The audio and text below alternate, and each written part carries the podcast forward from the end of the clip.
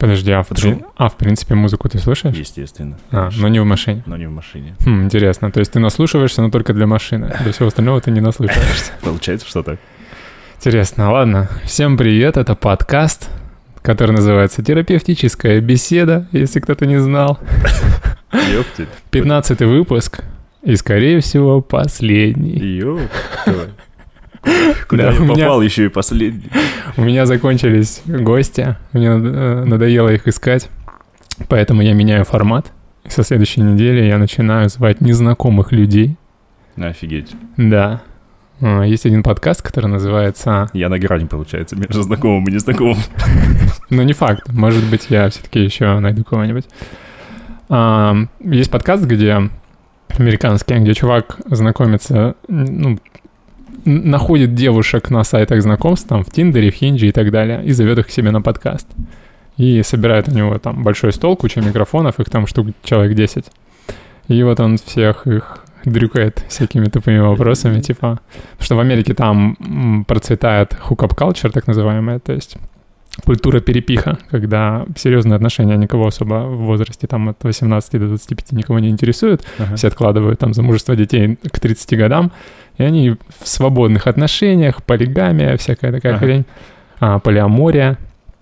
И вот он их спрашивает, типа, а у тебя сколько тел, так называемых, how many bodies они это называют, со сколькими, типа, переспала.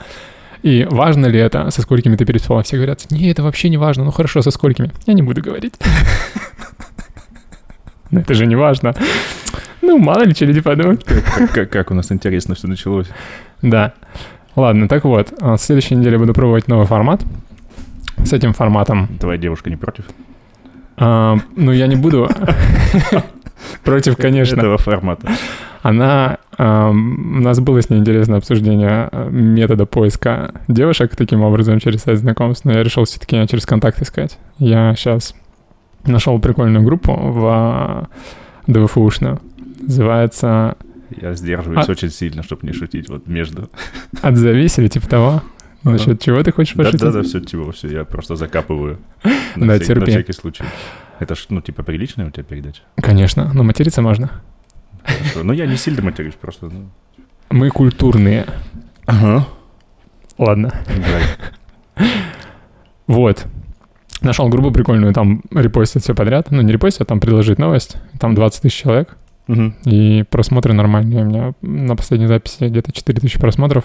И девчонки пишут. Ну, я написал, типа, ищу девчонок для подкаста. Все хотят стать популярными. Они откликаются. Ну, не все, на самом деле. У меня всего пару человек на, на эти выходные. Я планирую найти побольше. Из 4 тысяч. А, ну, да.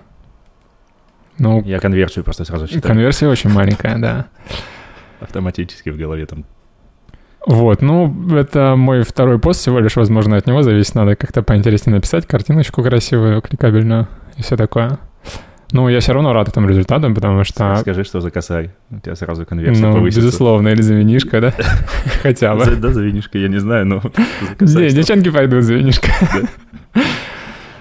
Вот.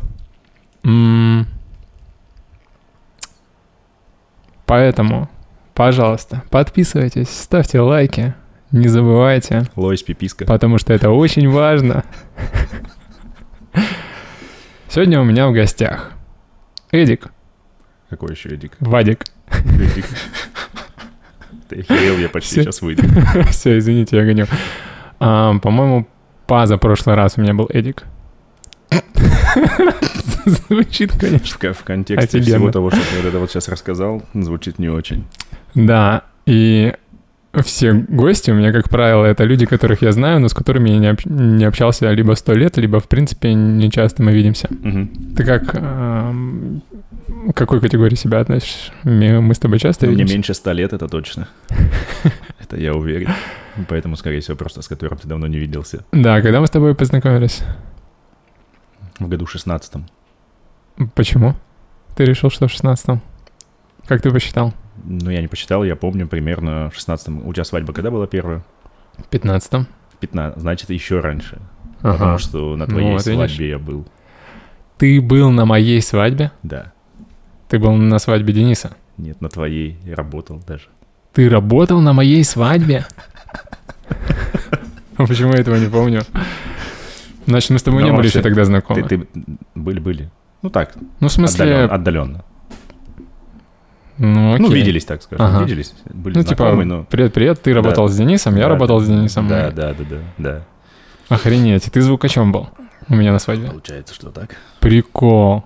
Но познакомились-то мы с тобой когда? Ну, блин. То есть как- Ну, я, вот честно, я не веду отчет. знакомства формального, получается, Ну, у нас с тобой ну, не ну, было. Ну, нету такого, чтобы я вот с кем-то сказал, когда я познакомился. Ну, то есть не ты один. Ага. То есть я не могу сказать, с кем, когда познакомился. Ну, получается, что мы с тобой вот и позна- важно, наверное. познакомились еще до свадьбы, но мы с тобой не общались, знали, типа, друг друга, как зовут и все такое, и в какой-то момент это просто, ам, типа, мы начали Ну, общаться что-то да. По какой-то теме. А, по компам там что-то. плавно, ни с того, ни с сего. Ком ты делал мне. Мгм. Собирал. А, я к тебе приезжал с компом что-то делать. Да, Это- да, да. Получается, ты меня что-то попросил тебе помочь? Да, да, да, да, да, да. Мгм, прикольно. А потом что-то я к тебе в гости приехал. Да, А, ну вот это тоже было к тебе в гости. да, Потом ты ко мне приехал. Ты Именно. же был у меня на Аймаре, да? конечно. Я уже не помню. А, все, Но у тебя очень вспомнил. плохо с памятью для... Пицца была. Да, для, че- для, для человека, опрашивающего людей, для интервьюера. Да, у меня память плохая. Ну и вот. Ты звукач. Сейчас? Да. Конкретно в этот момент. В целом, Кем ты работаешь? звукач. Звучит даже как-то это дерзко, обидно даже. Звукач. Звукорежиссер уже тогда. Но ты а, работаешь сам на себя. Сейчас я, наверное, ну, если мы с работы, да, типа как бы начали. Да, давай, как будто мы начали. Как Как, будто мы- бы у нас все плавно, нативно, естественно, не натянуто, не странно и не неловко. Сейчас, наверное, я уже не столько звукач, сколько руководитель, ну, я владелец своей прокатной компании. Мгм. То есть ты по большей части в аренду оборудования сдаешь, чем сам что-то Я делаешь? руковожу процессами. Ну, я непосредственно все равно сижу в пультовой и на мероприятиях, когда это нужно. Потому Ну, что так или иначе и людей не хватает, и в целом, ну, загруженность разная. мгм. Степени бывает там перегруз, пики и так далее. И Получается, ты можешь просто дать в аренду об- оборудование, можешь а, дать оборудование, и у тебя есть какие-то на подряде ребята? Нет? они на подряде, это мои люди. Ну, в смысле, твои сотрудники, они звукачами работают, и ты можешь... а, Световиками, и, видеоинженерами. и ты можешь сам при этом еще Я озвучивать и тоже, так далее. тоже могу быть на мероприятии, да. Ну, Как- ну, вообще основное, чем мы занимаемся, это, это комплексное техническое обеспечение мероприятия. Такого, что вот выдать оборудование, это такие единичные случаи больше. Мгм. То есть есть какие-то там частные, ну, допустим, у нас там есть там шатры там маленькие, 3 на 3. Люди их берут в аренду. Мы их можем выдать там частному лицу, просто вот возьмите, идите там, сами поставьте, ну, условно. А, Ну, есть какая-то другая мелочевка, кто-то микрофоны там спрашивает, ну, такую по мелочи. Это мы выдаем. А основное это направление у нас не это, 95-98% это комплексное техническое обеспечение мероприятий. Мгм. То есть мы помогаем клиенту сначала на этапе ТЗ, когда он еще не до конца даже понимает, что ему надо и что он хочет. Мы подсказываем, консультируем и так далее. А, Далее мы с ним вместе а, работаем по смете. То есть мы показываем, ну, какие варианты есть, что лучше, что хуже, какие плюсы, какие минусы. Мы составляем относительно ТЗ комплексное предложение, и, соответственно, в нем именно наше оборудование, аренда, наши люди, которые его обслуживают непосредственно на мероприятии. То есть это все как бы комплексная услуга под ключ. Мгм. То есть это основной вид деятельности. Ну, Я правильно понимаю, что оборудование категории аудио все? Звук. Нет, Или ты че? Какой у вас спектр? Ну, ты же, мы, же начали, мы же начали с того, что ты звукач. Ты, ты не подготовился. Я вообще не подготовился. Не ставил, Те- те- Тебе нужно забить арена ВЛ в Инстаграме. не ставил перед собой такую задачу. Зря. А у нас давно уже а, не только звук, еще с года 2016 У нас сейчас комплекс — это звук, Мгм. это сцена Мгм. с крышами, уличные большие сцены, экраны, свет, шатры, Мгм. мебели. Мебель только вот партнеров берем. То есть комплексное полностью. Электричество мы вот за последние два года очень прокачались по электричеству. То есть мы а, делаем большие разводки, дистрибьюцию питания на массовые мероприятия, когда нужно, допустим, на набережной, ну, условно, там на набережной проходит. Вот в этом году уже три сделали, или три, три кажется. А, проходит на, набереж... на набережное мероприятие, где куча фудкортов, Мгм. разных отдельных. Там кто супер поставила домик, еще кто-то ставит домики, там ну, разные. А, их много, и всем им нужно подключить кучу печек, холодильников и прочего. Откуда взять электричество около фонтана? Мгм. Кто это сделает, кто его рассчитает, кто его проложит, кто его предоставит, кто подключит, и кто будет гарантировать, что это все будет работать. Мгм. Это мы. Круто.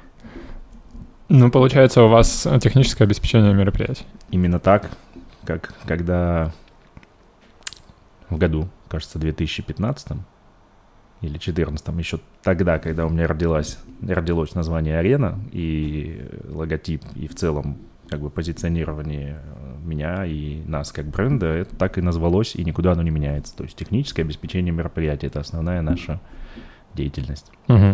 Арена ВЛ. Ну, Арена ВЛ в Инстаграме запрещенном, ныне, ныне запрещенном, наверное, даже не актуальном. Не знаю, наверное, не актуальном. Я сам не сижу там. Мгм. СММ-специалист что-то делает у нас, но Как вас найти? Арена ВЛ. Ну, в смысле, если не в Инстаграме, то где? Форпост? На Фаерпосте есть объявление, да. Ну, как бы так, а, по большому счету, у нас, у нас сайт был, но он что-то, кажется, не, сильно на него кто-то заходил. Как-то нас находит. Ну, видишь, а, у нас какая история? У нас а, мы работаем с ограниченным... У нас а, услуга такая, что нас как бы и так все знают, кому мы нужны. Мгм. Поэтому, а как находят новые клиенты, э, это вопрос. Ну, это фэрпост, возможно, что-то как-то через ВК, там какая-то страница в ВК есть, ну, особо как бы такой, так скажем, прям масштабной, комплексной рекламы э, в интернете нету. Мгм. Но почему-то люди находят. Ты задеваешь микрофон. Ты слышишь? Че? Ты не слышишь, как ты задеваешь микрофон? Че страшного? Я вижу. Жестикулируешь и ритм отбиваешь.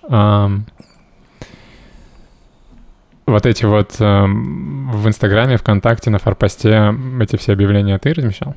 Когда-то или у тебя есть кто-то, кто этим Ну, занимался? что-то я сейчас уже там человек. Мгм. И поэтому ты особо не в теме, что там происходит с этим всем. Получается, что да. Мгм. Ну, круто, получается, у вас загруженность нормальная. В Вроде нехватке- работаем чуть-чуть. В нехватке заказов не, не испытываете. Да, не хочется, как бы, знаешь, так это, кичиться там за испытываем, не испытываем. Всегда можно делать больше, по, если там смотреть потенциал условно, там, ну, стопроцентный потенциал. Когда, Мгм. когда мы грузим машину, грузовик, и там остается вот такая маленькая щелочка, дырочка, я говорю, что потенциал грузовика еще Не исчерпан. не исчерпан. Туда еще что-то можно запихать. Но у нас, э, вот если с грузовиком, мы сейчас работаем в очень комфортном режиме. У нас нет диких перегрузов. То есть мы работаем в хорошем темпе, достаточно таком Мгм. плотном. Нет дичайших перегрузов, которые могли бы быть, а, в которых мы можем там снизить условно качество. Но мы работаем в плотном темпе, то есть без дела не сидим. Так что да, вот можно так это описать. Мгм. То есть говорить, что эй, да у нас-то вообще все супер круто. У нас все хорошо, нормально. Работаем. А в каком проценте мероприятий ты бы сказал, ты не участвуешь? Не участвуем. Да. Я имею в виду, не присутствуешь на площадке вообще. Ну, блин, смотри, если мы берем просто за... Ну, если мы будем считать просто именно количество, Мгм. это одно. Если Мгм. мы будем считать — удельный, удельный вес, ну, Мгм. условно, допустим, в больших мероприятиях, начиная от средних до больших, я так или иначе на площадке в любом случае. Мгм. А, небольшие мероприятия я могу позволить там пропускать, а, не, а, ну, зная, что качество ни- на, на качество это никак не повлияет. Мгм. А, что говорить там о каких-то совсем маленьких, то я как бы даже их и не вижу никогда, и, ну, уже давно не вижу, вот. Поэтому процент тут как считать процент? Ну. Маленьких, допустим, много. Ну, если прям взять за количество, да, за неделю у нас, к примеру, прошло, ну, условно, там возьмем там 10, там 12 каких-то мероприятий. Мгм. И одно из них было крупное. Вот получается, я на одном из 12 был. Мгм. А если взять, допустим, вот это одно, на котором я был, и его удельный вес, Ну, и, понятно. и взять, сложить все маленькие, то все маленькие, они его, ну, как бы, и, и половины не будут, да, может быть, вот так. То есть, Ну, я понял. Мне, мне просто было бы интересно больше твое именно участие на мероприятиях. Как, как, как часто ты именно не, непосредственно на Да. мероприятии. Ну, а, Типа, насколько... ну, насколько организация мероприятий в тебе не нуждается? Ну, то есть, понятно, и мне вот интересно было именно про количество. Понятно, что чем серьезнее мероприятие, тем больше шанс, что ты там необходим и все такое. Ну, понятно. А если взять а, непосредственно работу звукача, в каком проценте мероприятий ты бы сказал, в, в такой, в такой роли участвуешь? Сейчас еще меньше, в этом, в том году, ну, меньше, сейчас еще, в этом году еще меньше, чем в том. Я стараюсь, у меня замечательная команда талантливых Мгм. людей собралась А в как раз вот за последние годы. И я стараюсь, наоборот, им давать максимум, чтобы они могли себя реализовать. Мгм. То есть, как правило, ты именно как я затыкаю, и- ну, да, можно так сказать. Если уже там что-то у человека происходит, что-то не срастается, там, ну, то есть по времени, по графику, мгм. по логистике, я, естественно, за, ну, так скажем, последний оплот. Когда ты последний раз позвучал. Ну, смотри, у нас недавно прошло мероприятие, вот, э, в пятницу-субботу, два дня. Мгм. Два дня у нас нужно было семь человек одновременно. Мгм. Вот это и были, когда я последний раз подзвучивал. В смысле, семь звукачей надо было? Ну, а звукач неправильно. Слово такое дурацкое, звукач. Ну, Ну, я под- инженер, техник, человек, который... Ну, допустим, смотри, Я мы- под звукачом понимаю э, человека, который включает музыку. у тебя очень... Я имею в виду человек за пультом. Ну, я понимаю, но за пультом можно делать разные вещи. Ну да. Можно сложные вещи делать. Видеоинженеринг, управлять светом, трансляции и ну, так вот, далее. я- я- я- Вот я- это было мероприятие. Мы последние годы, а, как бы, как сказать, вот от вот этого, так скажем, банкетного диджеинга у нас его осталось там минимум. Мгм. То есть мы работаем там с парой ведущих, и мы нам этого достаточно. Основной костяк наших мероприятий, наверное, это сейчас больше какие-то официальные презентации, конференции и так далее, что-то подобное, вот. И там повключать музыку, как ты говоришь, а, там немножко другая работа, то есть там повключать музыку это там 5% от того, что нужно делать. Работа с видео, со светом, работа а, с презентациями и так далее, Мгм. работа со звуком, то есть там условно там вышли там, пленарное заседание на столе, ну, ой, на столе, на сцене. Там сидит 10 человек. Надо сделать так, чтобы все звучало хорошо, всех было слышно, чтобы ничего не заводилось, потому что в зале еще сидит куча людей, которые там, ну, это не просто какой-то банкет, там, знаешь, тусовка и так далее, когда всем, по большому счету, не сильно там а, важно там качество звука, там все веселятся, танцуют, главное, чтобы было Мгм. чтобы музыка была правильная, тогда будет весело. А тут надо, чтобы все звучало, чтобы все работало. То есть это, ну, такая немножко другая специфика, и мы туда ушли в большей степени. Вот, поэтому звукач, такое слово, мы называем так, звукорежиссер, видеоинженер, светооператор, либо художник по свету. Мгм. Ну, естественно, мы, ну, допустим, кто, кто как умеет, совмещает одну или две или три из этих областей. Вот, Мгм. допустим, я недавно работал одновременно за звук, за видео, опять же, потому что не хватало людей. Звук, видео и свет. Мгм. Ну, то есть опять это были, ну, там были несложные задачи по каждой из областей, Ну да, я понимаю, но, но у меня три, три ноутбука. Там, Мгм. там, там ткнул, там это переткнул, ну, то есть вот. Ну все, я тогда тебя переименовываю в телефоне. Ты больше не Вадик Звукач. Или даже не Вадик Звук. Вадик Звук, свет, сцена. Ну, понятно. А, у меня скоро свадьба. Так. Ты в курсе? Ну, учитывая, что ты Ну, ты должен быть в курсе, да. а я как бы не из тех, кто забывает. Вот. А, и, возможно, мне понадобится оборудование.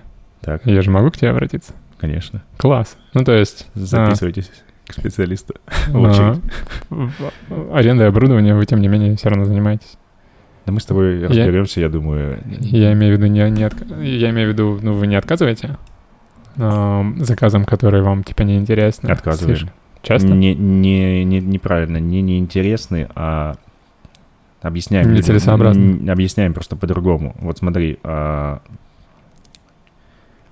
нам приходится отказывать в каких-то моментах, либо называть какую-то стоимость, которая... Просто как сказать? Сейчас правильно объяснить. Условно, когда у человека есть там две колонки, он диджей, Мгм. у него он одним образом считает расходы, затраты, и в какой-то момент, допустим, он может поехать на маленькое мероприятие за небольшую сумму и сделать его. Мгм. А нам, как вот, ну, как уже фактически, ну, как компании, как компании, нам, ну, мы не можем себе позволить ехать на маленькое Ну, мероприятие за н- маленькую сумму. невыгодно что, вам ну, получается, да. конечно, да. Нужно заплатить человеку, заправить транспорт. Транспорт этот Ну, получается, по вы- ходу ушатается. То есть я, я считаю все, у нас есть все, у нас все свое, но нам нужно смотреть, чтобы все это приносило доход. Тогда смысл, если оно не приносит.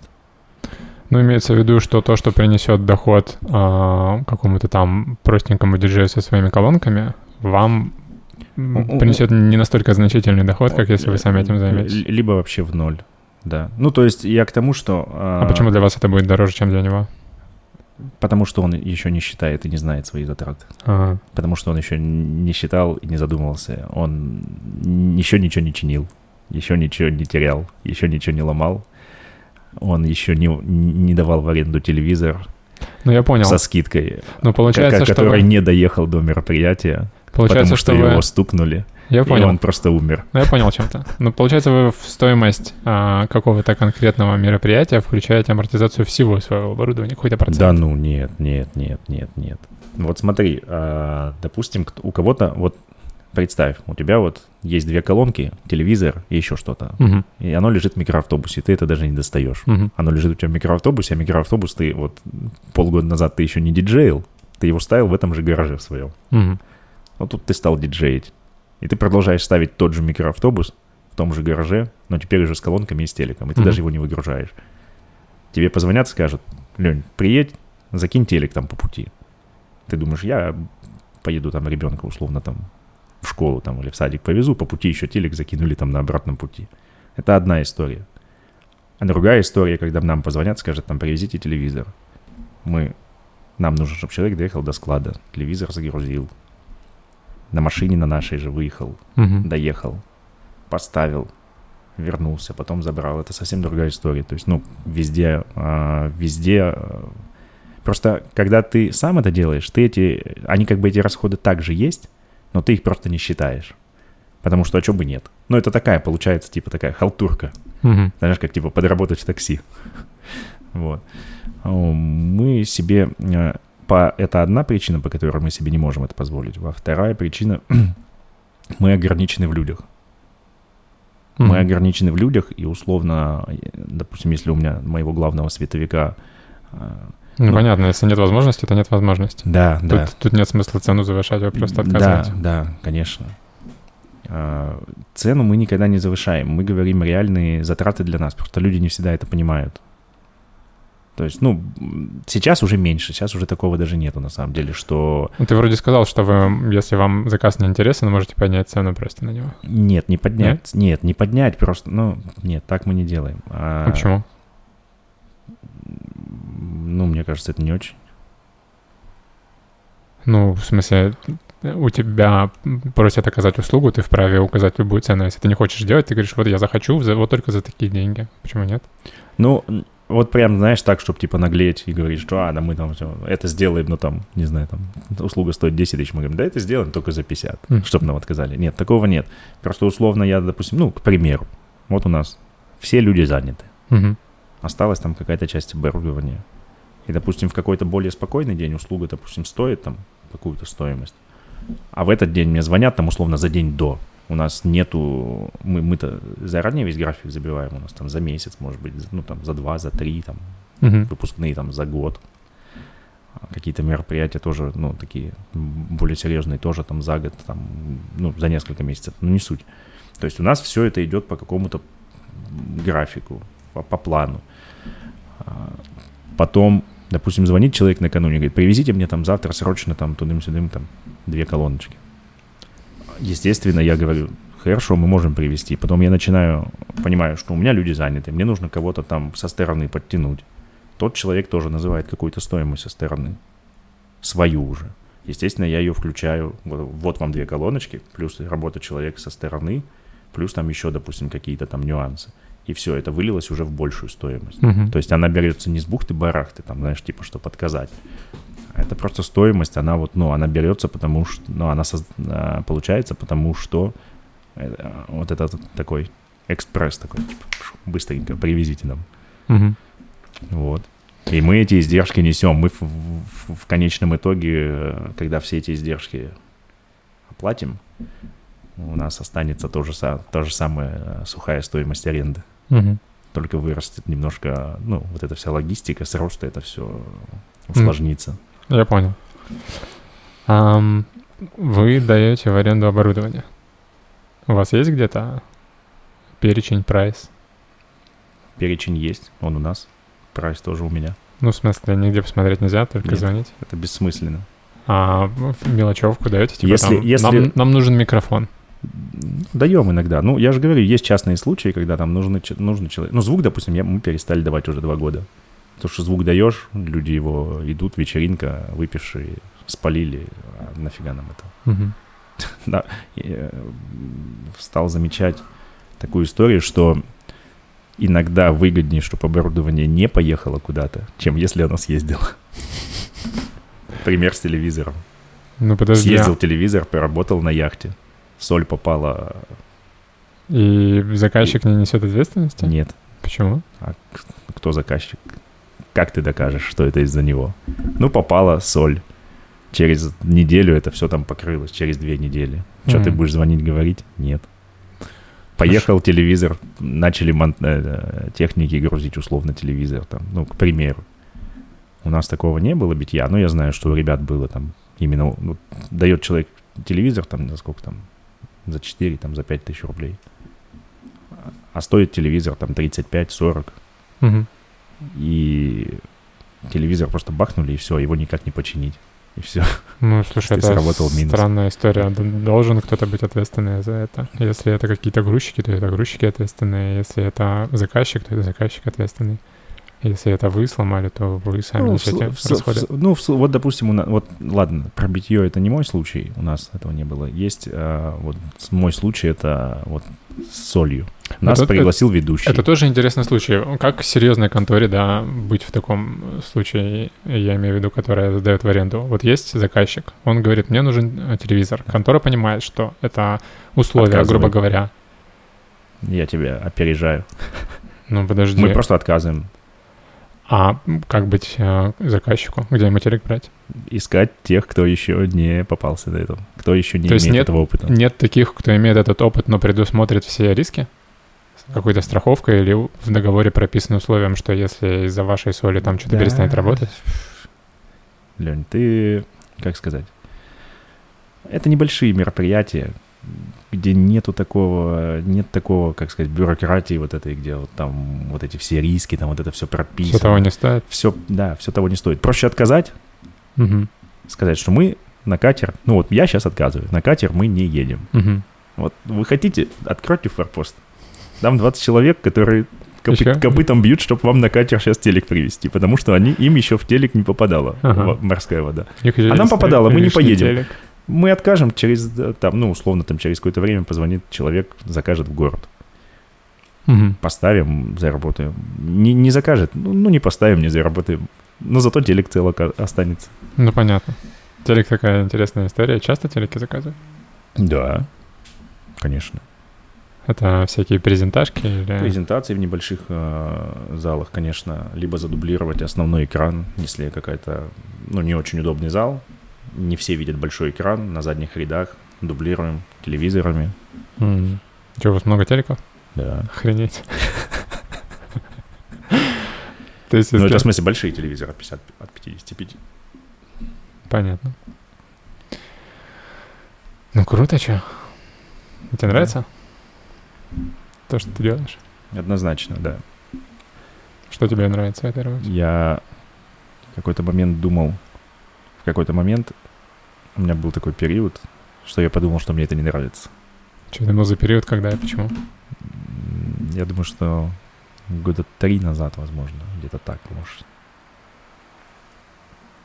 А может, это было, может, совпало с ковидом, когда забордили на полгода вообще все мероприятия. М. Ну, это неплохой повод задуматься.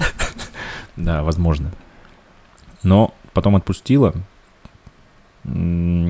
Я как-то это... Понял, что у меня это лучше всего получается. Как-то... Не знаю, переосмыслил какой-то, как-то так. У меня всегда был, была тяга к технике Мгм. с самого рождения, там, с детства, там, я в пять лет, там, какие-то магнитолы между собой подключал, какие-то там виниловые проигрыватели записывал на камеру, там, что-то монтажил на кассетах, там, что-то еще делал. Ну, короче, то есть я вот этим а, с детства мне это интересно. Потом просто я как бы, ну, долго, я же сколько этим уже занимаюсь? Лет 10? Да нет, уже 15. 15 лет, серьезно? Ну, вот если взять в целом мой первый заработок в сфере Что это был за заработок? Это... Это отдельная история. Ну, для подкаста? Ну, конечно.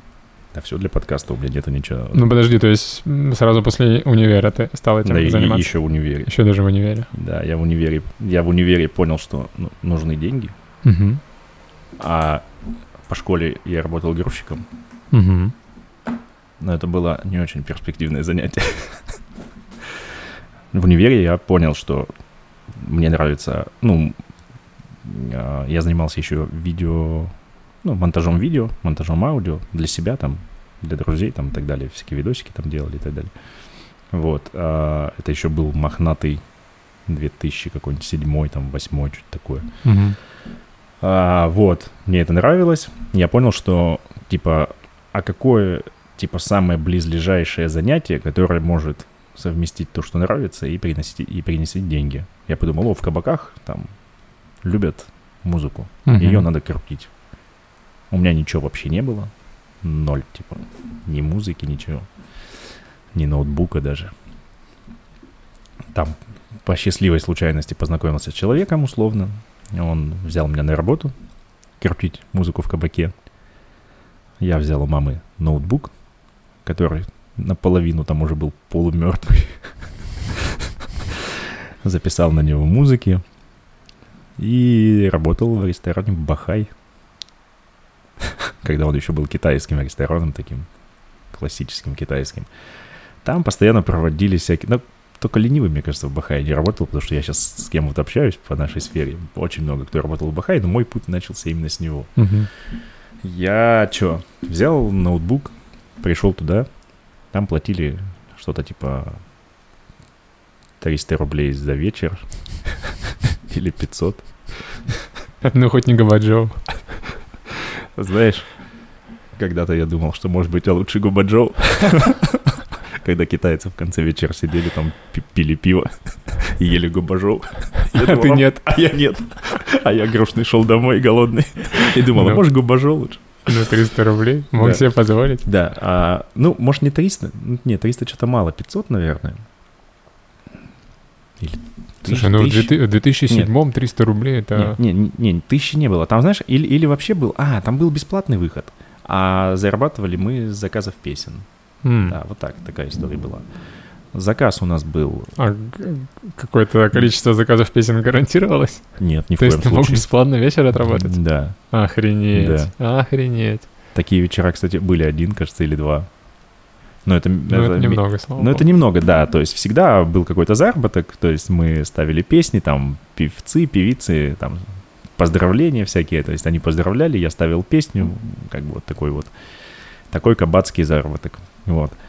А, потом, потом, это было по универу, потом я выпустился с универа, получил высшее образование и думаю, ну, блин, с высшим образованием надо идти посерьезнее куда-то работать. Вот. А, посерьезнее я попал в банк. Ну, это типа вот так посерьезней. Кем? Младшим специалистом? Ну, там Помощником? как- как- нет, не, не помощником, там, ну, типа каким-то специалистом. А я ты за- что закончил ТГУ? Нет, ДВФУ. Это М. первый год, первый выпуск ДВФУ был. Учился в ДВГТУ, а закончил ДВФУ. А Вот так. что, какая специальность? Банковское дело? Нет, нет, нет. Менеджмент организации. Стратегический менеджмент. Мгм. Ну, типа, я выучился на руководителя Мгм. компании. Это очень забавно. Мы смеялись всегда с одной...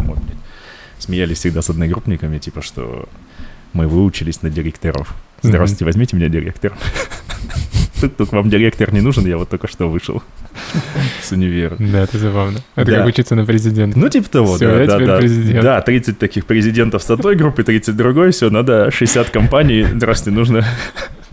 Вот вам готовые директора. Мы смеялись с этого, да. В общем, взяли меня каким-то там младшим, да, специ- специалистом. Ну, я даже не помню, как у них там это называлось, но я занимался, короче, знаешь, с налоговой в банк приходили какие-то там аресты, еще что-то. Я там в банке делал какие-то проводки, там еще что-то. Пришел, а, до меня работала там на этом месте какая-то девочка, она сидела там с головой, с опухшей, там пипец, сложная работа, короче, у нее там куча бумаг, все там, все, там, знаешь, какой-то период давался, типа 5 дней на обработку там этих запросов. А, у нее там все задержка, и то есть она обрабатывала в, в- вот в- ну, в текущий день, она обрабатывала то, что пришло 5 дней назад. Я сел на ее место, э, всю эту ее кучу быстро там за три дня, короче, провел. Она там сидела, видимо, то ли изображала, то ли что, не знаю.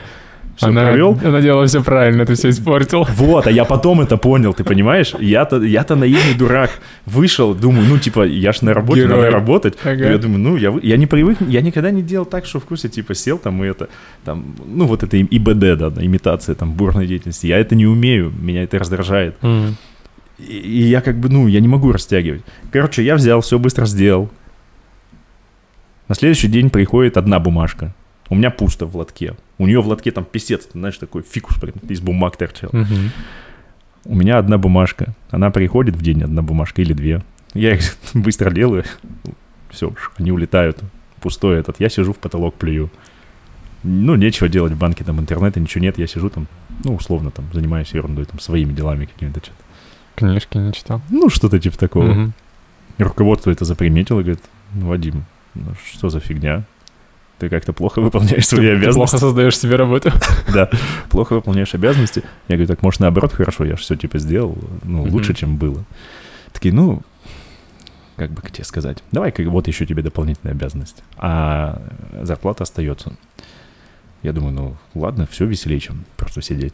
Я беру, делаю бумажки, плюс дополнительную какую-то обязанность. Я не помню, что там было. Вот, я ее добавляю, и в целом, ну, картина не сильно меняется. Ну, то есть, плюс еще там 10-15 минут. У них нет работы, которая могла бы тебя загрузить, да? Ты Потом бы, ты бы, в принципе, мог бы и директором банка справиться. Я не знаю. Короче, они потом еще, короче, дают. Допол- Мгм. Они все смотрят, там неделя проходит, они еще дают.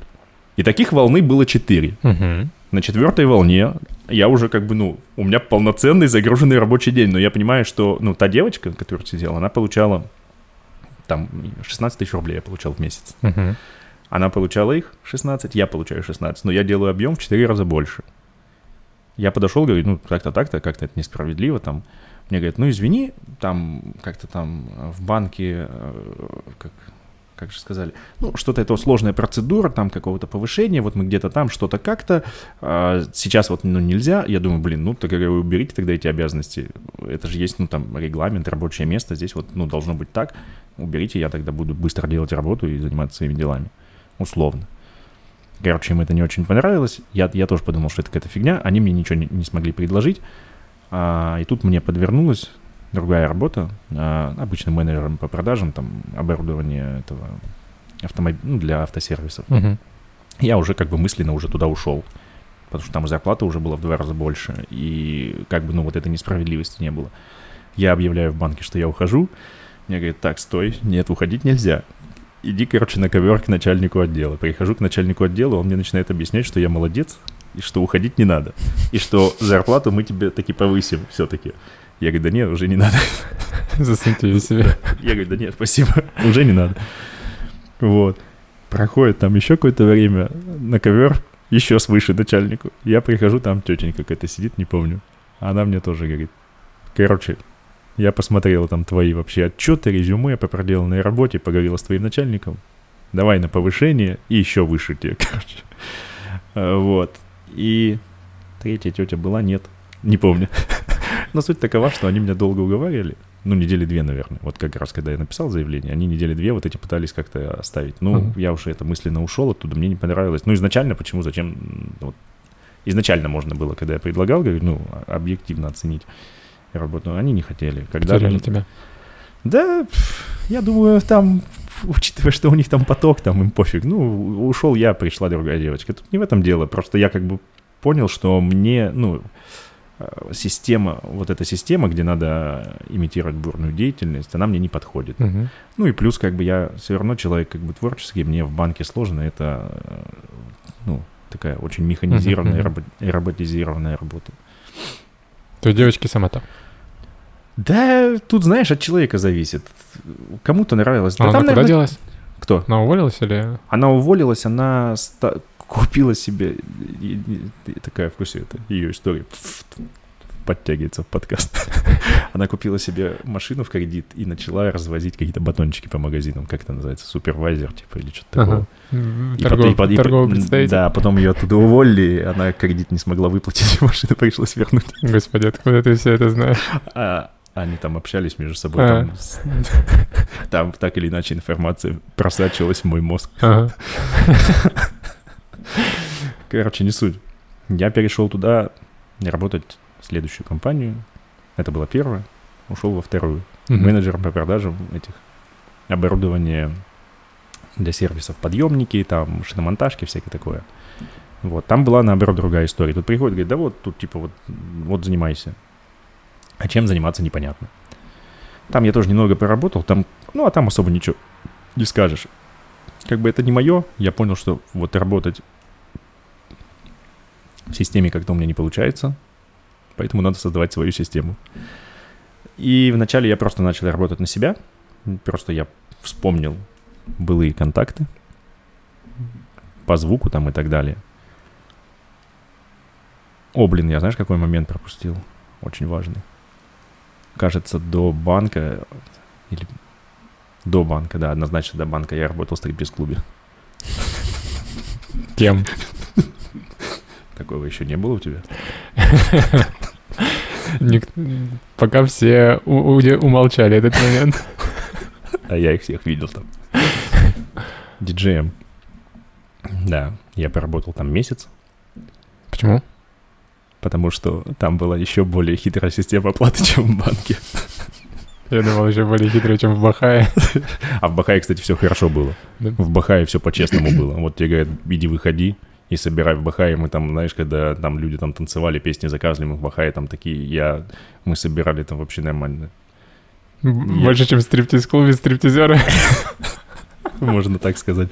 Мой, я в Бахае вот этот ноутбук мамин, э, на котором начал работать, я его, ну, как бы ей отдал спустя там две или три недели. Я себе купил новый хороший ноутбук для работы. Все прибамбасы, там наушники, наушники, все, что надо, все. Каждую копейку только в работу вкладывал. Ну, то есть я покупал только ноуты, только-только для работы все. Вот. А, Это случилось, ну, там буквально три недели, и все, я себе все купил, что надо. Вот. А потом в Бахае что-то какой-то, что-то случился, там то ли смена какая я не помню почему. Надо хронологию, блин, поднять. Ну, Да, история как- как интересная. можно Бахае на стриптиз-клуб проверять? Как-то случилось это. Возможно, я делал перерыв в этой деятельности. Может быть, потому что писал диплом или еще что-то. Может, в учебу уходил. Мгм. Не могу вспомнить. Но потом верну- ну, вернулся, а, и была вакансия в стриптиз-клубе диджеем. Там вообще супер история. Там, бля, эту систему... Можно материться же, да? Может. Эту систему вообще надо брать на вооружение всем, если ты хочешь, в смысле, э, как всем, руковод... всем недобросовестным руководителям. Но они, наверное, ее уже знают. Короче, я рассказываю. Ты работаешь неделю. Тебе записывают твои зарплаты на некий счет, депозит. Вот. А получить ты можешь только половину из своей зарплаты. То есть вот ты заработал 10 тысяч рублей, у тебя на счете 10, ты можешь забрать 5. Мгм. Знаешь, зачем нужно оставлять 5 на штрафы? Чтобы тебя штрафовать. Чтобы тебя штрафовать. Ага. Если ты допускаешь один косяк любой в работе, тебя штрафуют на сумму твоего выхода. Выход, Мгм. выход 1000 рублей. Работать с 19 до 5 утра, без остановки, стоя, без еды, без выхода в туалет, потому что стриптизерши вот так вот, как на конвейере идут, без остановки. Тысяча рублей за... Да, и транспорта нет, да. и транспорта нет, ты уезжаешь на своем транспорте. Поел, из тысячи пятихатку вычел, ну, вычел, все, остался. Вот такая вот история. Я там проработал месяц. А, наше сотрудничество не сложилось. Это было забавно. А, на очередном разборе полетов в 5 утра, когда директор разбирал, э, какая из стриптизерш там что-то это сделала не так. Ну, он их всех отчитывал. Ну, а мы сидели, слушали. Это, типа, было, ну, частью рабочего дня, окончанием. Он, ну, отчитывал всех там повар, там стриптизершу, уборщицу, просто всех высаживал и всех отчитывал. Ну, а диджеям как бы обычно там не, не шибко попадало, ну, попадал. В какой-то момент а, я ушел оттуда. Почему? Там была такая интересная история, что свет у них был, все управление светомузыкой, которое должно быть на профессиональном световом пульте, они, ну, оно у них было выведено на выключатель. Ты должен был вот так вот, бытов, бытовый, да, ты должен нажимать вот так весь вечер сидеть на выключатель. А, и, естественно, бытовой выключатель, представляешь, в режиме нон-стоп каждый день, без, без выходных. Естественно, выключатели такие выходят, выходят из строя, контакты, да. А, было так, мне сказали, что после твоей смены одна лампочка какая-то горела. Я говорю, ну оно ж, я ж все выключатели выключил, когда ушел, оно было выключено. Он говорит, да нет, неважно, что ты выключил все выключатели, тебе нужно было пойти и удостовериться, что она, короче. Ну, я не удостоверился в 5 утра, что какая-то лампочка не выключилась. Я сказал, что мне такой подход не подходит, угу. я ухожу. А у меня на депозите было 5000 рублей, мне их отдавали примерно два месяца. Говорили, ну, сейчас не самые лучшие времена у клуба. Жесть, а за что штрафовали? Меня ни разу не штрафовали. Ну, вот один, один штраф, и я ушел. А штрафовали — это супер история. У меня, у меня в каждой истории есть супер вкрапление. Ага. Супер интересно. Там был парень, короче, молодой пришел. А у меня были навыки диджейства, у него вообще не было никаких. Он пришел, обучился, и после обучения как бы все, он начал получать деньги, вот. Но у него как бы из-за отсутствия навыков у него не очень хорошо получалось. Он условно мог там либо свет там не повключать, либо мог э, там музыку перепутать, либо еще что-то. Ну, то есть э, какие-то нюансы мог там не учесть условно, не сделать не так, и его штрафовали. И он по депозитам по своим куда-то там в минус ушел, короче, в какой-то момент. Он, он работал вроде нормально, там плюс-минус, плюс-минус, плюс. И в какой-то момент, короче, он ушел, э, я уже уволился, а он, ну, мы все равно поддерживали связь там команды, там, ну, сме, сме, сменяем же друг друга, все равно все там между собой переписываемся, созваниваемся. Вот, и он в какой-то момент, э, короче, ушел в какой-то минус на мероприятии. Да за одно мероприятие, кажется, он там пошел на дно. И, и, короче, его, его там наштрафовали. И был прикол в чем, что в этот день, как высадился какой-то, а, приехал к нам в гости во Владивосток американский корабль с моряками. Все эти моряки прямиком поперлись в этот стриптиз-клуб. Причем они, кажется, его как-то там заранее целиком сняли. То есть, прикинь, куча моряков, у них у всех доллары, все. Директор уже просто вот, э, он сундук открывает, стриптизерши там уже не в трусах, знаешь, а с сумками, с шароварами, что вот давайте, вы готовы принимать баб. То есть... И все, этого парня загнобили, заштрафовали, и в середине вот этого самого жирного вечера, вообще так, такой жирнючий вечер, что его как бы ну, не было, в принципе, ну, вот, за месяц, когда я работал, таких не было, такого скопления людей. Угу. И он просто в середине ставит какой-то трек, собирает вещи и уходит. Это было максимально эпично. Он типа забил вообще на все свои деньги. Он поставил трек и ушел. И просто в середине вечера тишина, и никто не знает, что дальше делать, потому что там виртуал диджей, там музыка, там программа, ну то есть там нужны навыки, mm-hmm. и никто не понимает, что делать. И там куча народу, А там вечер. куча народу, пиковый вечер, все, все готовы, а диджея нет, просто чего, как это Блин, музыку? Интересно, что было-то? Я не знаю, что было. А, было так, что мне позвонила, позвони... ну там еще девочка диджейкой работала, а, вот. Она была не ее смена и не моя. А, ну я, ув... не, я уволился, там было три осталось человека, а вот этот парень, который ушел, а девушка и еще один парень. Вот. Ну, она как бы там работала дольше всех, то есть музыку включала. Mm-hmm. Она не косячила, она очень хорошо там все, ну, все, все шарила прям. А, вот. И она звонит мне, спасай, выручай, там Дима сделал такую фигню. Я говорю, ну, а что же вы от Димы ожидали? когда вы Диме денег не даете, Диму гнобите и штрафуете. Чего вы еще от Димы ожидали? Она такая, я не могу приехать, я бы их спасла, но я там за городом. Я говорю, да, я тоже не поеду. Без зазрения совести я спокойно остался дома. Слушай, ну вопрос денег, если вы предложили нормально, почему бы не пойти? На- они начали предлагать. Не начали? Начали. Ну, Ну, я не пошел. Ну, Да. там они, не, во-первых, да блин, понимаешь? Но это очень противные люди. ну тогда да. И уже не хотелось как-то какого-то контакта совсем. Мгм. То есть я для себя решил, что нет, это все, это э, мы финалем. Окей. Вот.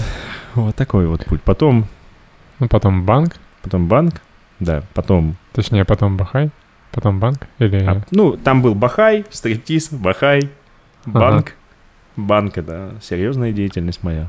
потом... Потом следующая серьезная деятельность, Ага. да, продажи. Продажах что-то мне, ну, возможно, я не, ну, не было какого-то такого четкого руководства, и у меня не получилось понять вообще. То есть, ну, нас садили на места, вот сиди там продавай. Ну, какие-то звонки шли, что-то продавали, ну, какую-то зарплату платили. Ну, лучше, чем в банке в два раза, как минимум. Мгм. Платили, э, ну, и я поработал, поработал, потом понял, что что-то как-то все это плывет. Ну, я не вижу в этом своего развития. Мгм. И я ушел вот в такую, в пустоту, фактически, в подработке. То есть меня знали несколько людей, у которых были колонки, а я знал их, они знали, что я могу нормально отработать на их колонках. Ну вот, я ездил, отрабатывал заказики на их колонках Мгм. и постепенно покупал свои. Ну, ты, получается, ставил музыку, Да, диджей. именно. Мгм. И потом купил себе свои колонки и стал Да. работать. Я купил свои кол... Я сначала купил свои колонки, поставил их в под... у изголовья кровати, и они год простояли без дела. Почему? Я их еще взял в долг. У меня была какая-то внутренняя чуйка, что надо покупать, чтобы было свое. Была внутренняя чуйка. В смысле, ты продолжал работать, но они не пригодились? Да. А Как так? Ну, у меня не было своих заказов. М, тебя звали на мероприятие, где все было. Ну, меня звали как... Ну, Диджея. Да, диджея. Я работал на чужом оборудовании. Мгм. А своих заказов у меня не было. Не было своих клиентов, не было своих заказов. Так. Какая судьба этих колонок? Они здравствуют и работают до сих пор. Уже в твоей компании? Конечно. Хорошие колонки, видимо. Конечно, итальянские, настоящие. РЦФ? Да. Круто. Вот как, как купил, так и работает, конечно. Никуда не делись. Вот, потом постепенно там что-то на форпосте какие-то объявления начал выкладывать, еще что-то. Мгм. Но ты в итоге стал работать со своим оборудованием. Да, ну то есть постепенно доля, условно там, доля моих заказов начала увеличиваться, увеличиваться, именно Мгм. моих. С те, что стали приходили. Да, с приходить. форпоста, да, начали приходить. Где-то по знакомству кто-то что-то как-то там звал. Ну, короче, постоянно начал расширяться, а там это быстро работает. Если ты нормально работаешь, то тебе любой ивент-специалист скажет, что сарафанное радио — это лучшее. Потому что если ты нормально работаешь, тебя рекомендуют, это очень быстро разлетается. Там Мгм. особо усилий не прилагает. Там основное усилие, которое тебе нужно прилагать, это качество твоей работы. Мгм. С этим было все нормально, все хорошо, и поэтому оно так разошлось. И я понял, что... Ну, я в любом случае там по мере возможности там помогал и по найму работать на чужих колонках, на своих и так далее. Мгм. Ну, то есть вот как-то комбинирую. Вот. И потом ты стал расти в плане, помимо диджейства, стал заниматься еще... Ну, вначале я покупал только колонки. Ты покупал для сдачи их в аренду или что? Зачем Я тебе было?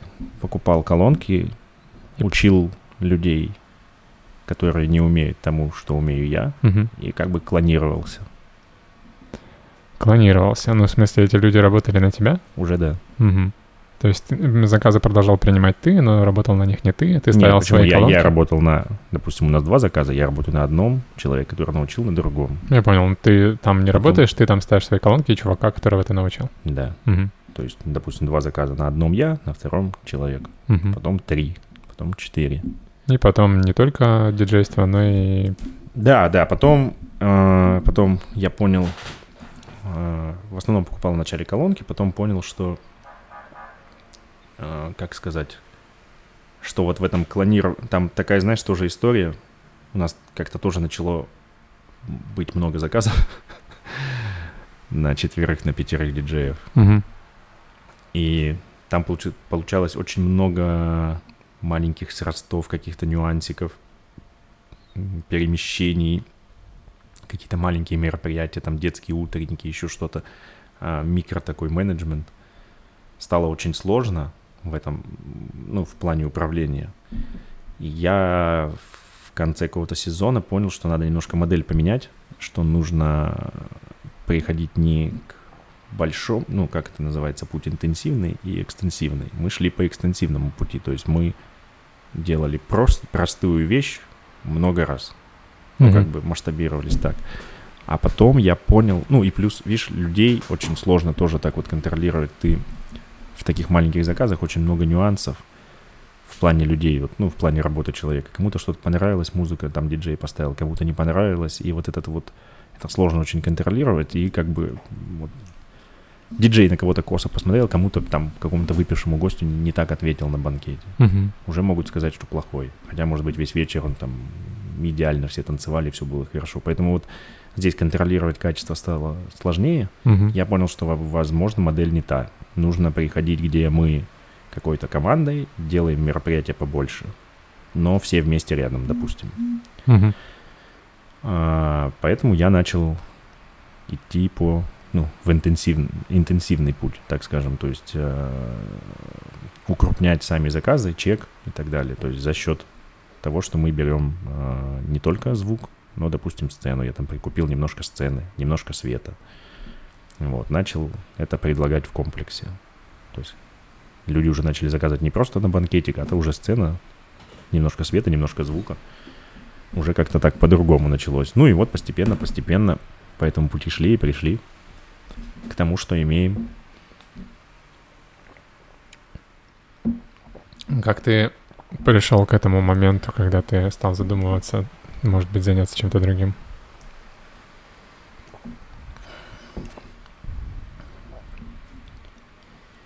Я не помню, как это случилось, но я точно задумался. А Мне как будто надоело. Как-то так. надоело? А была альтернатива в уме? Ну, То есть, если не этим, то чем? Альтернатива? Да, чем Ну, у заняться? меня много чего есть. Каких идей. Я видео начал делать. Мгм. В какой-то год начал делать видео. Именно съемка видео, монтаж роликов. Начал даже этим зарабатывать. Мгм. Купил себе камеру, там штатив, там этот стабилизатор. Ну, это тоже все недалеко от того, чем ты занимался. По В большому каком-то счету, смысле по обеспечения мероприятия. да, по большому счету, да, да, да, да. Мгм. Просто в другом ключе. Вот. А, Наверное, знаешь что, я понял, как я пришел к этому. Наверное, потому что параллельно, параллельно, пока мы росли, я всегда работал, продолжал работать на банкетах. А это сложно, когда это долго. Когда это долго, это сложно психологически. Ты как, ну, вот из-за этого я подумал, что что-то не так. Вот. Я делал видео.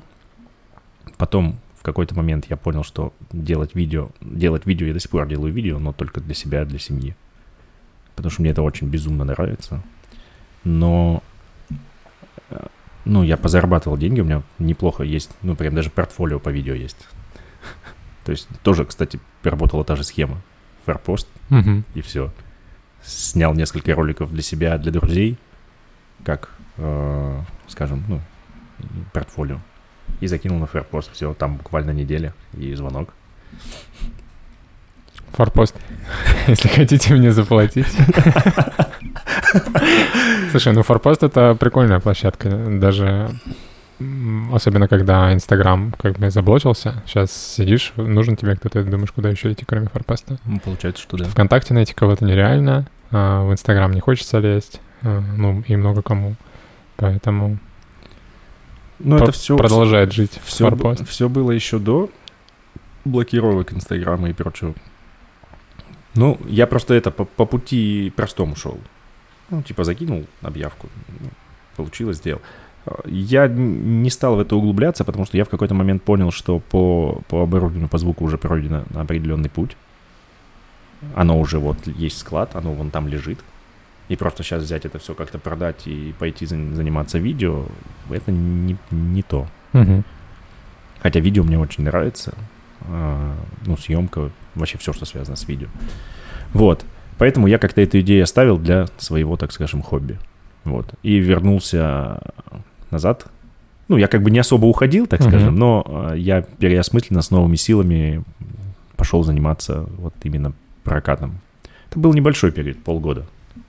Полгода что было? Ты не занимался Сомнения. прокатом? Занимался, но с мыслью... Полгода это много. с мыслью... Я занимался в любом случае. То есть внешне это даже никто и не заметил. Мгм. Это все там внутри в голове происходит. я имею в виду для сомнений, полгода это много. Могу себе позволить. Как ты... Я не знаю, я не знаю, что тебе еще сказать. Не, не про это. А ты говоришь с новыми силами. А где ты взял новые силы? Из- Из-за переосмысления? э, возможно. Тут, э, видишь, какой вопрос. Э, У нас деятельность, она достаточно сложная. Мгм. Очень легко выгореть. Физически, То есть морально как уг- Возможно. Я, ну, я не знаю. Есть лампочка, которая показывает, что ты выгорел. А, ну, есть признаки показывающие. То есть то, о чем ты говоришь, это, естественно, признак. Да? Да. Но я не в курсе. И есть сопутствующие факторы, например, эм, как много ты работаешь, как часто ты э, берешь отпуск. Ну, работал я сутками, отпусков не было. Ну, все на лицо. Ну, возможно, да. Возможно. То есть тот период ну, такой очень сложный был на самом деле, потому что, ну, хотел... Ну, у меня как бы ничего особо не было. То есть там, я имею в виду в плане квартир, машин, Мгм. нужно было зарабатывать. Мгм. На будущее, семья там... Ну, понятно, да. В, в жизни каждого человека бывает такой период, когда... И нужно было как бы это... Да, и это нужно было форсировать, потому что я не хотел там какие-то там многолетние там долгие там... нерав- Ну, равномерность, короче, это не мое. Я форсировал. Возможно, это... Возможно, это и стало причиной выгорания. А после этого ты что-то изменил в графике своей работы? М, Да, да-да-да. Я понял, что можно отдыхать, Мгм. Нужно? и даже нужно, да. Я как-то, знаешь, это... Короче, у меня до этого не было вообще такой темы, что типа надо отдыхать. Слушай, я тоже себя ловлю на мысли, что в какой-то момент ты просто понимаешь, что отдых — это неотъемлемая часть труда. Да, да. Что его нужно тупо планировать и заставлять себя отдыхать, потому что иначе ты работать не сможешь. Да, да, да, да. И какой-то момент я просто начал сначала просто отдыхать, типа как, как необходимость. Мгм. Потом уже ближе вот последним годам мне это даже понравилось. Я понял, я понял, а что, вот оказывается, что люди Ага, так ага. любят отпуски, отдыхи и так их ждут. А я не знал. Мгм. Поэтому, да, возможно, вот так, такой график, общая как бы обстановка, да, ну что, вот это вот достигаторство, оно повлияло. И потом, как бы я когда сделал, ну, я немножко спустил, так, ну, как, как сказать, ослабил вожжи, как раньше говорили, да, Сбавил темп. сбавил темп, да. Позанимался этим видео параллельно, как-то вот в голове что-то там, может быть, поменялось немножко, и как бы немножко устаканил. Я понял, что надо балансировать между отдыхом, семьей и работой и так далее, чтобы это все было в балансе. Постепенно начал к этому приходить. Вот. И, наверное, она, вот моя основная деятельность, она мне начала нравиться По-новому. Заново, да, М. заново. Вот. Я думаю... Ты какой вопрос задал вообще? Мне кажется, есть опасность э, в, в работе, которая тебе нравится. По той причине, что ты э, много работаешь. Есть, есть какой-то, какая-то цитата, я не помню какого дядьки. Найди то, что тебе очень нравится, и дай этому убить тебя. Да, я попался в эту ловушку. Да, а, Ну, почти. Я выскочил.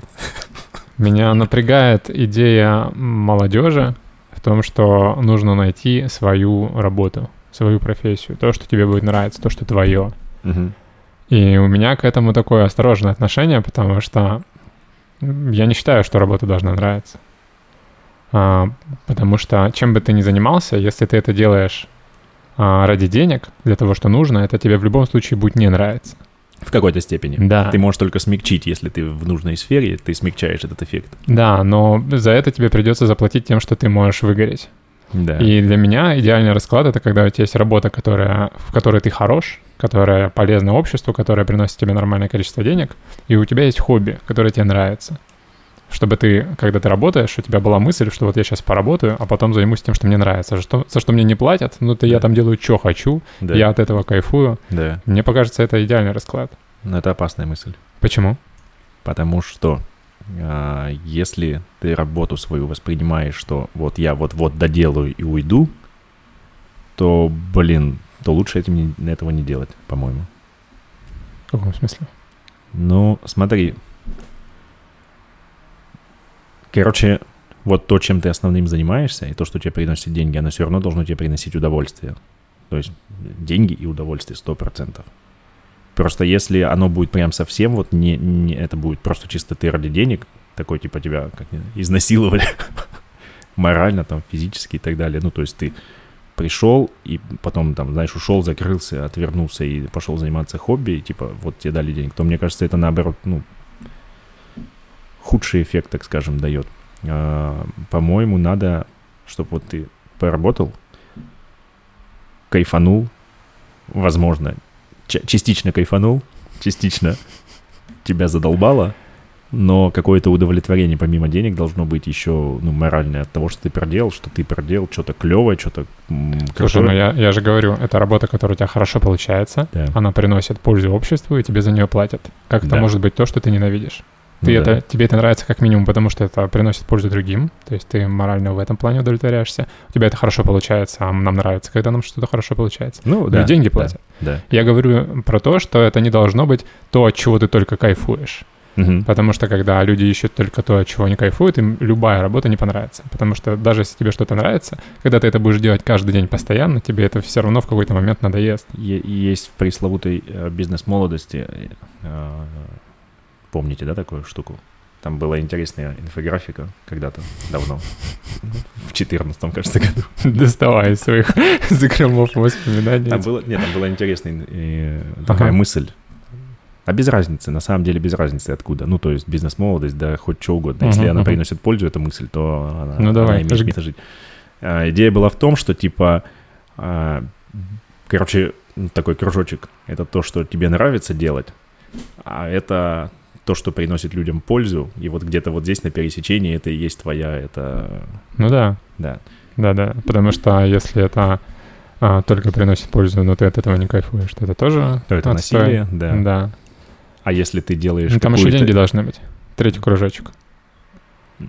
Ну да, да, да. Ну, ты понял меня. А, Вот, а если, Ну, а если да. ты просто, ты правильно говоришь, да, если ты просто делаешь какое-то типа хобби веселое и, как скажем, от себя это твое творчество, то оно с, с кружочком, где другие люди готовы платить, оно не столкнется. Да, и фишка в занятии тем, что тебе нравится, что если ты за это не получаешь деньги, ты можешь делать все, что хочешь. Да. Как только тебе начинают платить, ты уже Да. надо делать так, как Это- говорят. Да. И хобби твое умирает. Да, И это становится работой. да. Вот когда хобби становится работой, это тоже довольно грустно. Да, у меня когда-то хобби вот, ну, ну я изначально понимал, что все равно это будет работой, поэтому, ну, не страшно.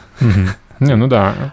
Прикольно, когда ты э, только из универа вышел, и тебе нравится чем-то заниматься, и Да. ты это развиваешь, это становится твоей работой. Но после этого важно найти хобби. Да, да. Вот у меня так и получилось, что видео стало моим хобби. И Я начал делать видео и, ну, различные для себя, там, семейные в основном, Мгм. из путешествий и так далее, которые смотрят, там, ограниченный круг лиц, 30 человек, не весь YouTube. А, и я кайфую, я сижу там, могу месяц одно видео делать, фильм, Мгм. может, больше. А, но я себя недавно как раз об этом говорил и поймал на мысли, что если бы я сейчас это делал за деньги, то, наверное, я бы, мне бы не, не нравилось это делать. Ну, Потому что здесь я делаю то, что хочу. По крайней как мере, не не не в той степени. Да. Еще момент, а, вот я сказал, что прикольно, когда ты только после универа э, начи- начинаешь заниматься тем, что тебе нравится, и потом это становится работой. Но отстой в том, что а, люди делают то, что им нравится, а, это становится их работой, им начинает это не нравиться, и они такие, блин, это не мое.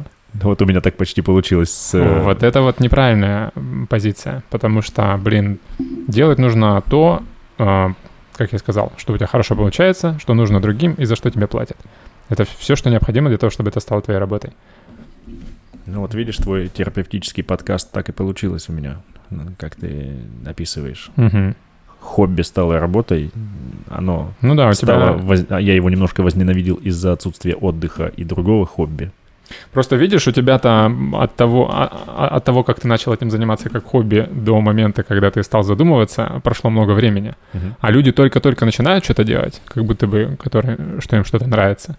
Проходит месяц-другой, они такие, фу, все, это не мое, мне надо что-то другое. А так это зумер. И так это будет совсем. Ну Да, да, потому что Потому них что они быстро все хотят. Они Да. пролистнули, лайк там и так далее. Да, они да, все да. быстро хотят.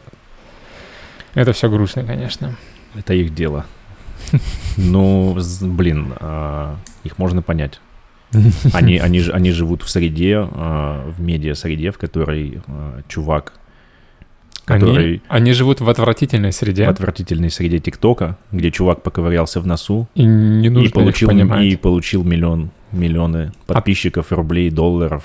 А Они думают, а нафига работать, если можно придумать какую-нибудь такую дичь и быстро стрельнуть, и мне останется на всю оставшуюся жизнь. Самая Хватит. большая, на мой взгляд, отвратительность их, а, э, их времени в том, что у них всегда есть возможность кайфануть.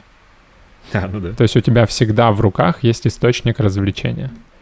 И поэтому, чем бы ты ни занимался, мысль о том, что ты в этот момент можешь заниматься вот этим, Да. она тебя просто сожрет. И ты придумаешь тысячу причин не делать что-то, то, что тебе нужно делать, а заняться вот этим. И это вот самое отстойное. Поэтому всем надо в грузчики. Нет, всем нужно просто ограничивать доступ к телефону там до вечера, до 7 до 8 часов. Потому что как только ты просыпаешься, у тебя сразу есть возможность ничего не делать, Мгм. все, ты весь день будешь думать только об этом. А если ты знаешь, что тебе до 8 у тебя нет вариантов, нужно заняться чем-то полезным, то мне кажется, это выход. Но я, конечно, не углублялся в это все. Ну, станешь президентом, введешь запрет. Думаешь, президентом мне надо учиться, отучиться на президента, как ты. Круто. А, еще и тебе нравится, короче, у тебя есть хобби, все ништяк. Да. Еще про хобби мысль посетила, что у тебя хобби сидящая за компом. Мне кажется, Да это... ну ты что смеешься, какой сидячий за компом? Ну, во-первых, у меня их тысяча теперь. Кого компов? Да, у меня компьютерный зал. И- это мое хобби. Когда чемпионат по кантри? Ты имеешь в виду, у тебя тысяча хобби? Да, ну, условно тысяча. Ну, Я много чем увлекаюсь, и... но не, не сказать, что на все хватает времени. Мгм. Вот, но за компом нет. За компом что? Смонтировать видео? Ну да. Ну, сколько у тебя времени на монтаж уходит? По-разному. Ну, вот, монтаж это допустим, не, не смотри, быстрое дело. Для, для, для меня, а, ну вот смотри, мы вышли гулять зимой Мгм. с ребенком. Снег там валит, красотень. Я беру камеру, делаю красивые кадры на улице, на свежем воздухе. Мгм. Мы катаемся на бублике там и так далее. Получается прикольно. В этом основной кайф. А потом, ну это не, что я пом- помимо того, что я просто покатался на бублике на свежем воздухе там с ребенком, еще это снял, а потом из этого еще что-то получилось. А Поэтому вот эта часть за компом, она очень маленькая. Ну ладно. Ну ладно, Шумят. учитывая, что у тебя еще работа не за компом, поэтому да. норм. Да, у меня, да, работа у меня везде. Это просто если ты работаешь за компом, а у тебя еще хобби за компом, это вообще отстой. Например, ты программист, и ты геймер. Это просто смерть. Позвоночнику, здоровью.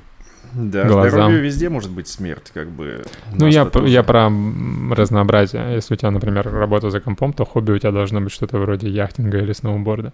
Да. А если у тебя работа а, тренером спортивным, то хобби можно что-нибудь поспокойнее. Ну, Чтобы кстати, не- как, как правило, спортсмены, как правило, спортсмены, они не это, не занимаются у компа какой-то ерундой, как мы. Они занимаются спортивными делами, и все их хобби вокруг спортивных дел. Разве? Ну, кажется, да. Ну, это я отстойно. Полезно было бы что-нибудь э, компьютерное Да, мне кажется, каждый сам себе выбирает, поэтому здоровье можно загубить как в спорте, так и сидя за компом. Просто сидя за компом ты можешь продолжить, ну, ты сто процентов его загубишь на протяжении продолжительного времени, а в спорте можешь случайно. Ну, если мы говорим о любительском спорте. Профессиональном тоже 100% загубишь. Это же профессиональный спорт. Там- Слушай, случайно, в принципе, можно идти по улице и споткнуться и лоб расшибить. Но если ты задрот, который сидишь за компом, ты не выходишь на улицу, ты забыл об этом. Это риски минимальны. Даже заказываешь доставку еды. Говорил. Ну, окей. Что, поговорим про семью? Да, про что угодно. Когда ты стал папой? В 2018 Пять лет. Нет.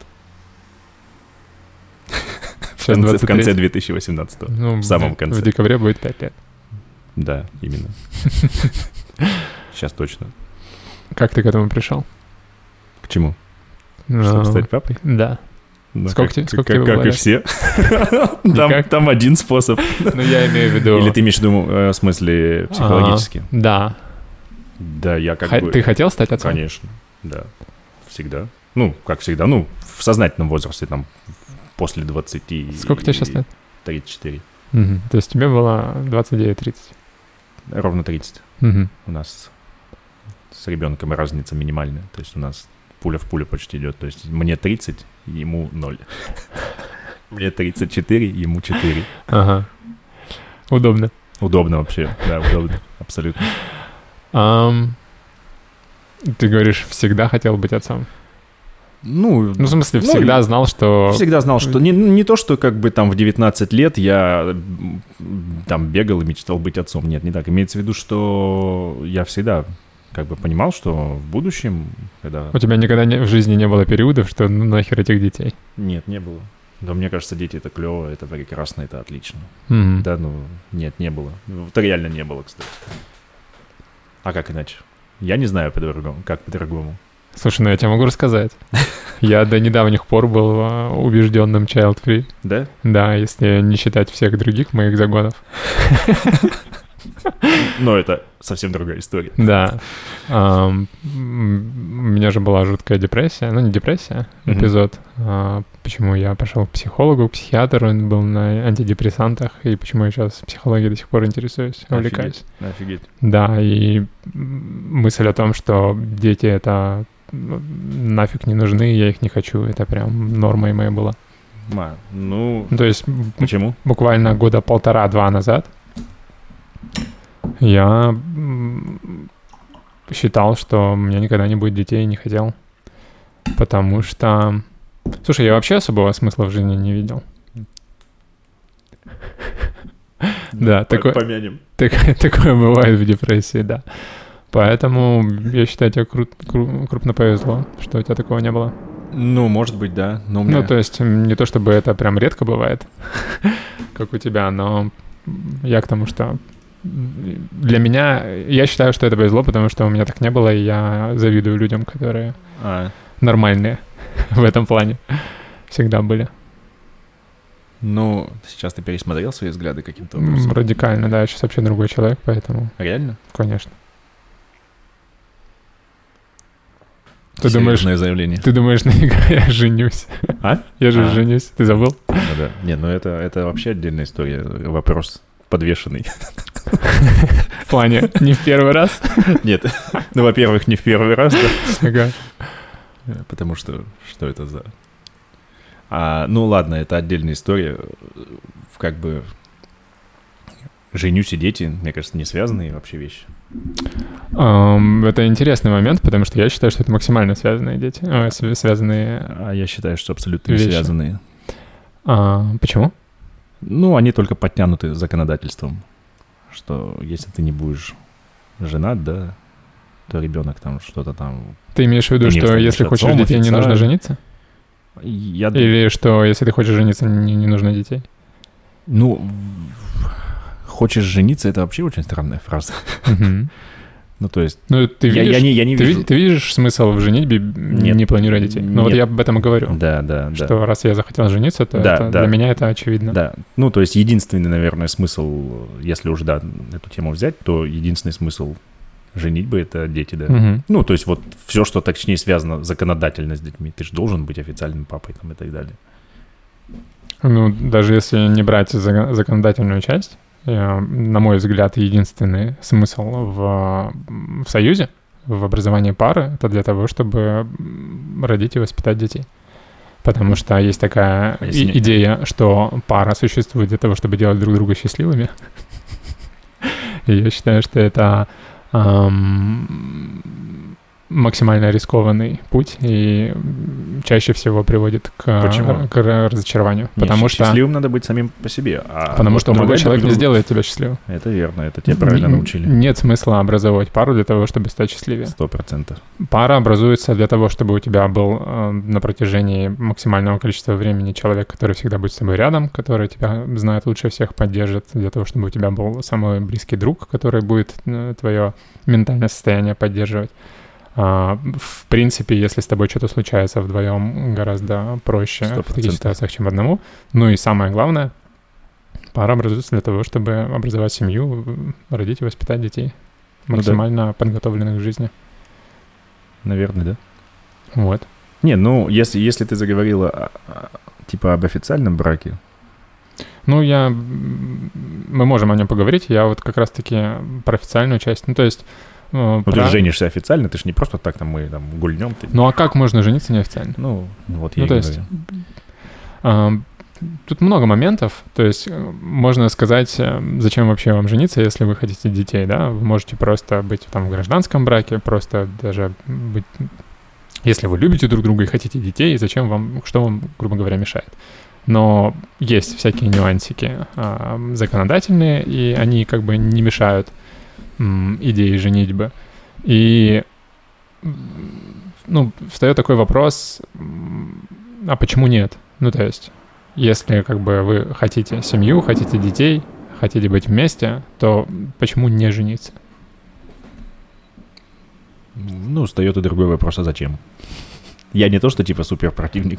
Ну, Я просто... ну, во-первых, мы часть общества, в котором есть традиции, культура и так далее. Ну, То есть да. быть не таким, как все, это нам не нравятся люди, которые не такие, как все. Это нормально относиться к людям, которые целенаправленно ведут себя не так, как все, м, подозрительно. Потому что нам нравится, когда люди ведут себя ожидаемо. Мгм. Как а, было в одном стендапе, когда ты приходишь на концерт, и все сидят лицом в сцену, а один сидит лицом от сцены, вокруг такого человека будет свободно. Потому что мы существа такие, которые любим ожидать друг, друг, друг от друга ожидаемые вещи. Мгм. В этом смысл культуры. А, поэтому это одна из причин, по которой э, жениться. Во-вторых, э, в этом заинтересовано государство, и, поэтому государство дает тебе плюшки всякие в виде всяких там льготных ипотек э, и Ну да. всяких других э, Да. интересных историй. А, ну и плюс, ам, ну не знаю, для меня самое важное это сделать все, что ты должен для того, чтобы показать а, серьезность своих намерений. Ну, то есть, если ты готов ради этого человека пойти на все, то почему не сделать такую мелочь, как просто жениться? Ну, то есть вопрос, зачем это делать, вообще не стоит. Ну, Надо ты- ты- сделаем. Ты, ты просто опытный в этом. Я Поэтому, поэтому мелочь. Да, слушай, ну у меня, я уже сказал, у меня было много всяких интересных историй, поэтому отношение к браку у меня тоже радикально изменилось. А, То, что было... на- та- та сва- А та у свадьба- сейчас за спиной кто-то стоит? Ты вот это такой текст заготовленный, видишь, там с текстом стоит. Не понимаю, о чем ты, но нет.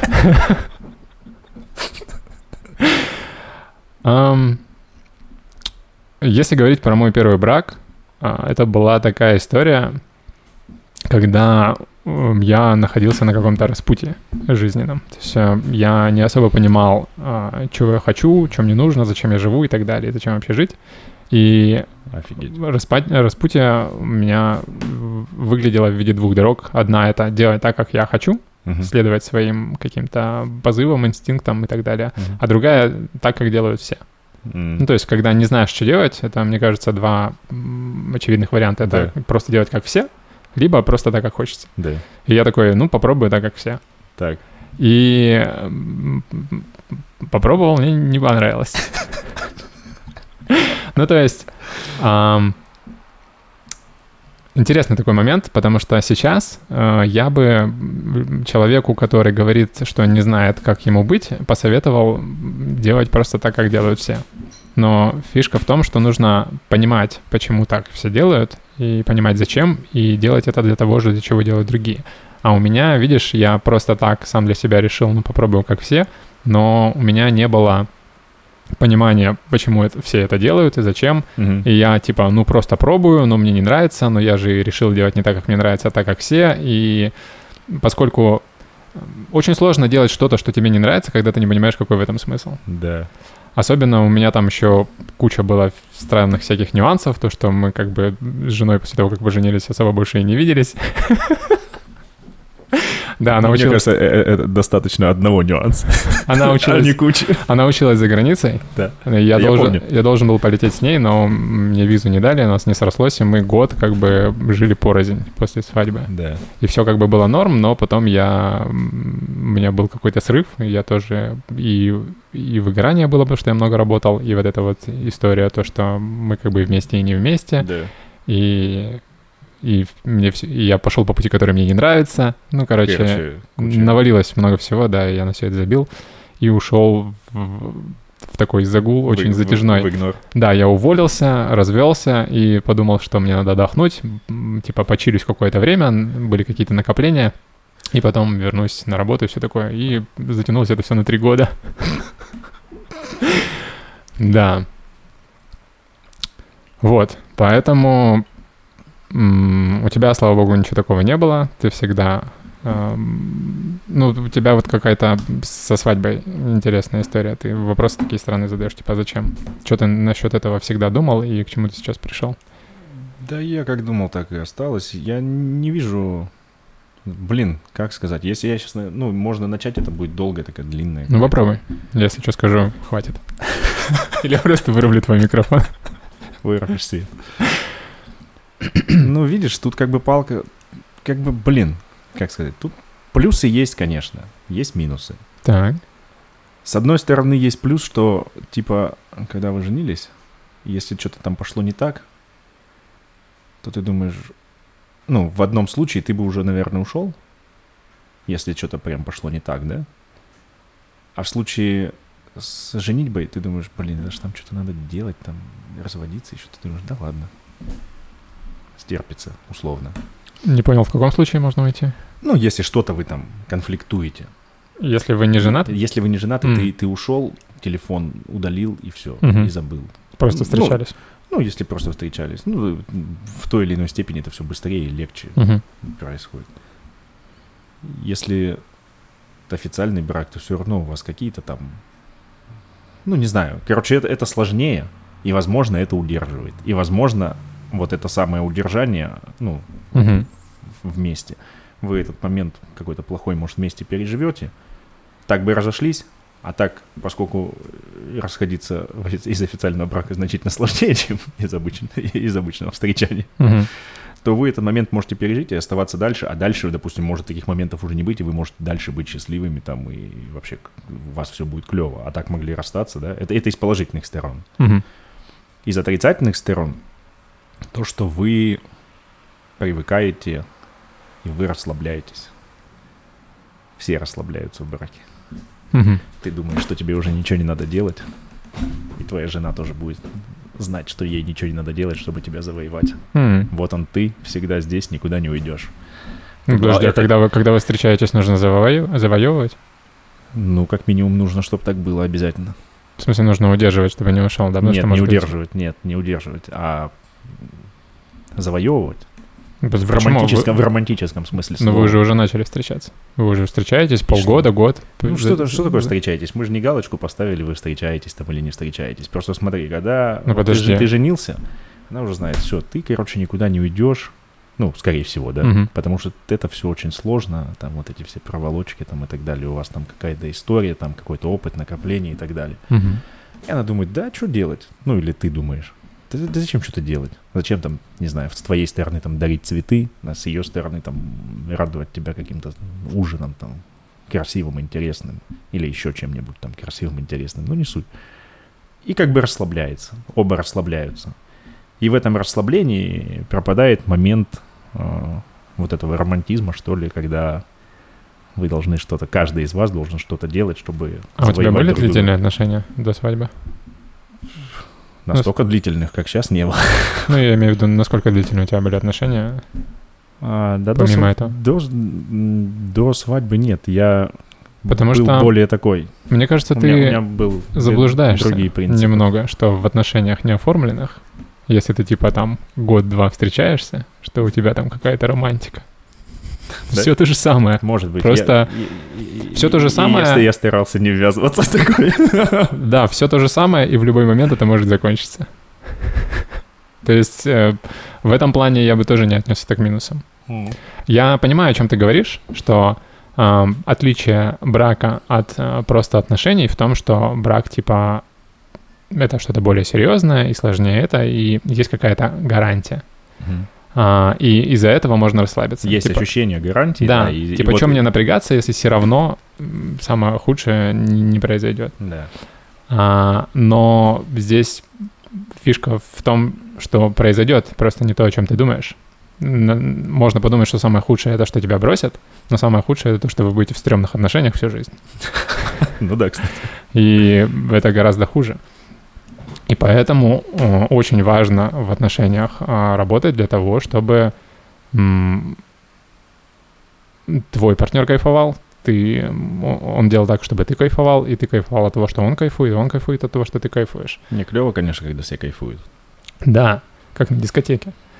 А, но В дискотеке не все кайфуют. Есть некоторые, кому она не нравится. Ага. Но вот этот вот момент, он, безусловно, есть. Что он, он есть... Почему я не отношу это к минусам брака? Потому что этот момент есть и не в браке. То есть когда у тебя длительные с кем-то отношения, и вы, типа, преданы друг другу. Ну, типа, все, мы в серьезных отношениях, долгосрочных, просто по какой-то причине не оформляете их. Да, А, та же самая фигня. Ну, мы же уже, типа, вместе. да. Ну, Типа как ни- никуда не денешься. период конфетно-букетный, когда я там из кожи вылазил, чтобы понравиться, Да. он уже прошел. Мгм. Все нормально. И поэтому эта проблема есть и там, и там. Может Но быть. Но я, я, видишь, как отношусь? У меня такое отношение, что я в этом особого смысла не вижу. Ну, если надо, то окей. брак? Да. Ну, у нас так и было. мгм. Ну, но, понятно. но, но важное замечание, что э, на, так скажем, в базовом, в базовом уровне я всегда понимал, что хочу быть с человеком. Долго и всегда, независимо от э, официальных там каких-то бумажек. Ну, то есть чего. ты моногамный. Да, Ты... Ну, ты не рассматриваешь вариант расстаться. зачем? Нет. Ну, если Я- вам я- вдруг перестанет нравиться друг с другом. Ну, если прям совсем перестанет, то все варианты возможны. Допускаешь. Это, конечно, у всех Мгм. все, все варианты возможны всегда. В любой ситуации возможны любые варианты. А, Но а я, но я нацелен, я сам по себе человек, а, нацеленный на созидание. А что ты думаешь насчет э, супружеской клятвы? Пока смерть не разлучит нас. Херня? Да, м, так, формальность, наверное. Мгм. Формально. Ну, понимаешь, а есть... Сколько людей сказали эту клятву, давай так.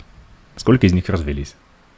Ну, это другой вопрос. Я да, это, я- это я- не другое. Я к тому, что... Я про твое отношение к этому. Да, то, что, что э, отношение к каким-то там словам, оно не имеет никакого значения. Значение имеет только поступки.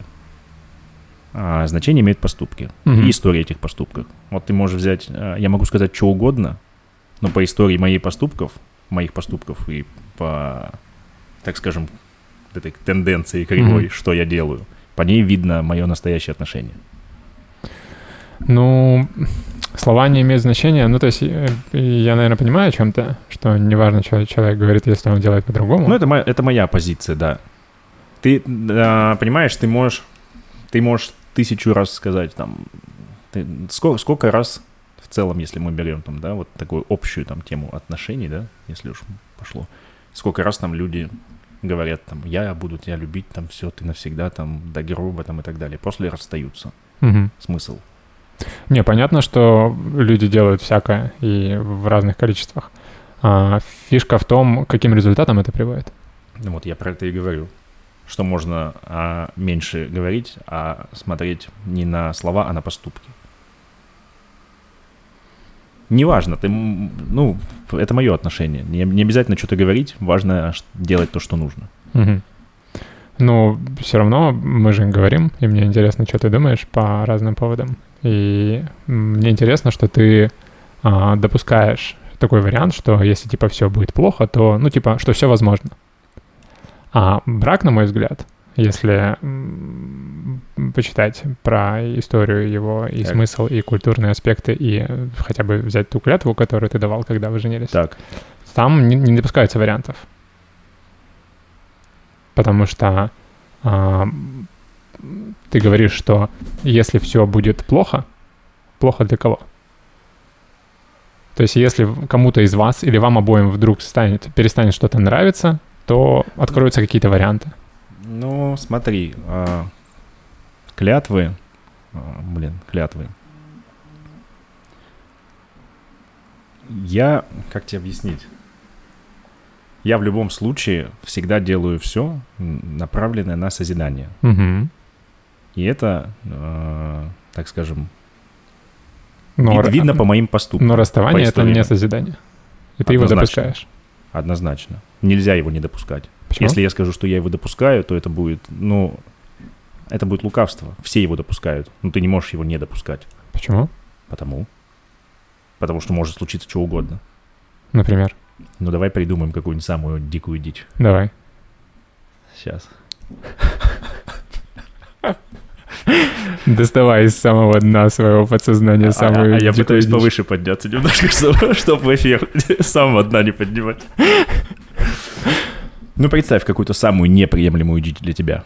Вот так вот. Ну, я же говорю, для меня нет неприемлемого. Ну, то есть вообще все, что... Вот хочешь сказать, что после, клят... нет, я после хочу, клятвы, я что хочу, бы ни делала твоя я будущая хочу сказать, супруга, я ты хочу сказать, будешь до конца жизни Я хочу сказать, что когда ты говоришь, что мы не расстанемся, пока смерть не разлучит нас, да. То ты должен э, это иметь в виду, а не врать. Так никто не врет. На тот момент никто не врет. Ну, получается, что врут? Ну, так многие расстаются, получается, что врут. А, нет. Или потом меняется мнение, я не знаю. Нет, э, многие врут. Я имею в виду, что... М- ну, ну, либо мнение меняется, я не знаю. Мнение меняется, безусловно. Но... То есть ты говоришь, что невозможно не врать в этой ситуации. Я, а я говорю, что можно. Я говорю, что... Я запутался. Я говорю, что когда ты говоришь, что мы с тобой до конца, можно не врать. Так не... Бля, я запутался. Я, но... не, я не врал. вот так скажем. Но ты допускаешь, что вы расстанетесь. Ну, потому что, ты... ну, ну, ну, если в какой-то момент... А...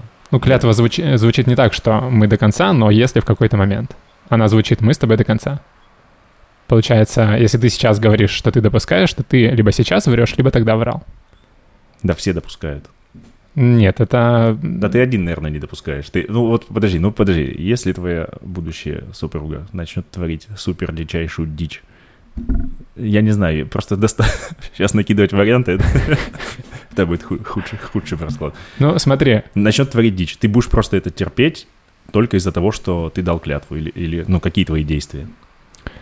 Ну, во-первых... Ну, ну, просто она заходит... Вот, да, она заходит домой, и первое, ты сидишь на диване, она берет тебе в тарелкой, в тебе в голову кидает. Ну, просто условно.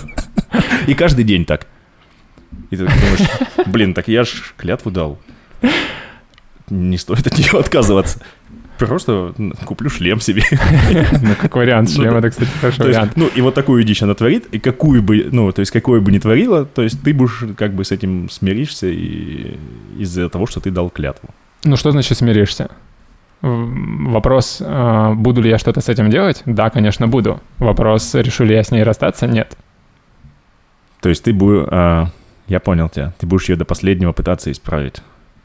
Я не буду пытаться ее исправить. Я буду пытаться сделать все, чтобы э,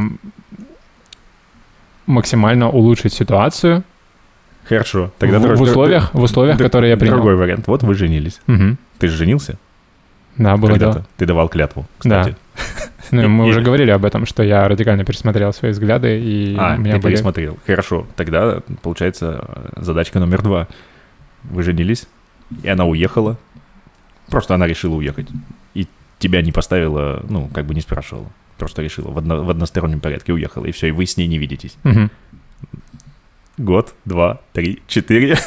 Ну, но клятва есть, но вы не расстаетесь. Но она не берет от тебя трубку, ее фактически нет.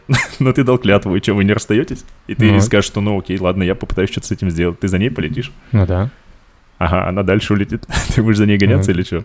Ну, слушай, ты, ты не даешь мне пространства для маневров. То есть нужно да, я больше... пытаюсь создать ужасную дичь, чтобы Не- показать тебе, что ну, в абсолютном, да, в абсолюте, в абсолюте, ну, клятва как бы, ну, конечно, да, но в каком есть какой-то предел для этой клятвы в любом случае. Ну, видишь, фишка в том, что ты приводишь э, в пример случаи, которых не бывает. Всякое бывает. Ну, я имею в виду, что не бывает такого, что человек ни с того ни с сего заходит в комнату и каждый день просто бросает в тарелку, а другой при этом ничего не делает, и это просто происходит каждый день. Ну, это, То был, есть- это, это был такой плохой пример. Вот да, с, или, с улетом или, пример или что ни с того ни с сего, человек просто улетает, а, а потом ты летишь туда, он опять улетает. Ну, Ну, почему такого не ни- бывает, Ну, потому почему ни с что того ни с сего? можно- Может быть, там в голове, может, что-нибудь случилось у человека. Ты, ты можешь об этом не знать. Хорошо, но фишка в том, что а, какой процент таких случаев, а, если взять все случаи, когда люди разводятся? Без понятия, я не веду статистику. Ну, ты можешь наверное, предположить? Наверное, маленький, да. Ну, я бы сказал, ничтожно маленький. Так. То есть ты а, в качестве примера привел исключение, а не правило. Я, я философствую. Да. Ты- А, и ты... Это интересная, м, интересный способ, к которому люди часто прибегают, а, чтобы оправдать какой-то простой случай каким-то нелепым случаем.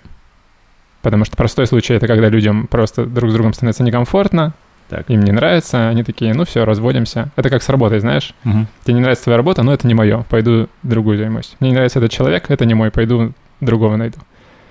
А, ну, ну хорошо, а если взять тогда такой, ну, так- тогда такой случай, вот как ты говоришь, стало некомфортно, люди друг с другом живут долго, некомфортно, они пытаются что-то сделать, ничего не получается, продолжается некомфортно, все становится хуже-хуже, условно. Вроде попытались там что-то сделать, это же ну, достаточно обширный случай для Да. того, чтобы мы Да, его да, да. обсудили. Становится некомфортно, типа клятва дана, им очень плохо, то ну, тогда у меня к тебе вопрос. Лучше прожить всю жизнь вот так плохо или нарушить клятву? А, Пам-пам. Все зависит от степени плохости. Видишь, ты опять меня ставишь в ограниченные рамки, в которых я ничего не могу делать. Потому что когда ты только сказал, что стало плохо, тут ты, ты ста- становишься на паузу, и я говорю, что я начинаю делать. А ты сразу продолжаешь, «В- в- потом вам хуже, потом вам хуже, но нет.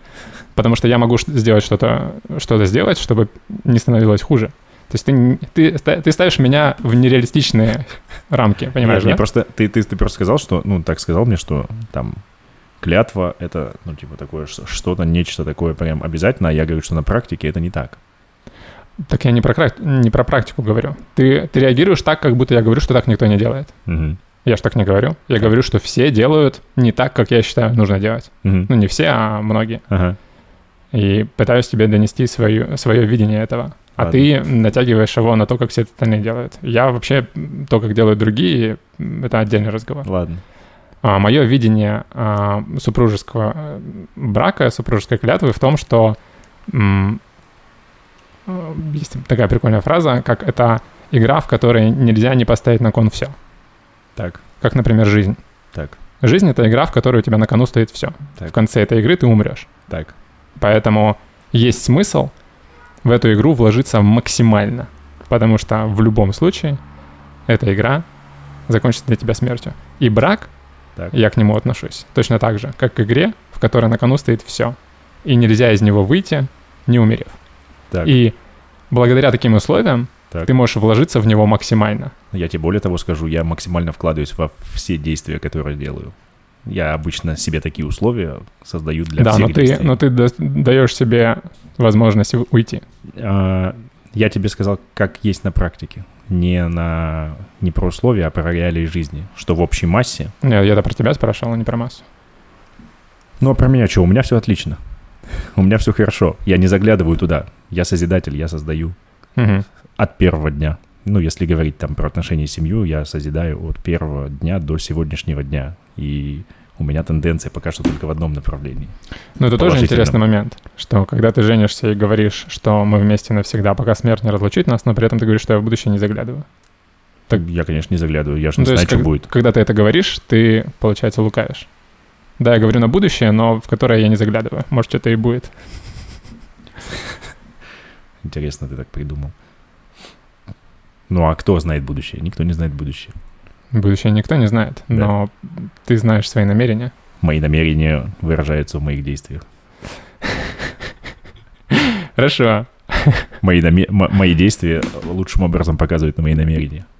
Ну окей, а, мне нравятся твои намерения, и я просто хотел узнать а, твой взгляд. Мы начали с отцовства, и Да. твое отношение к браку и ко всему остальному.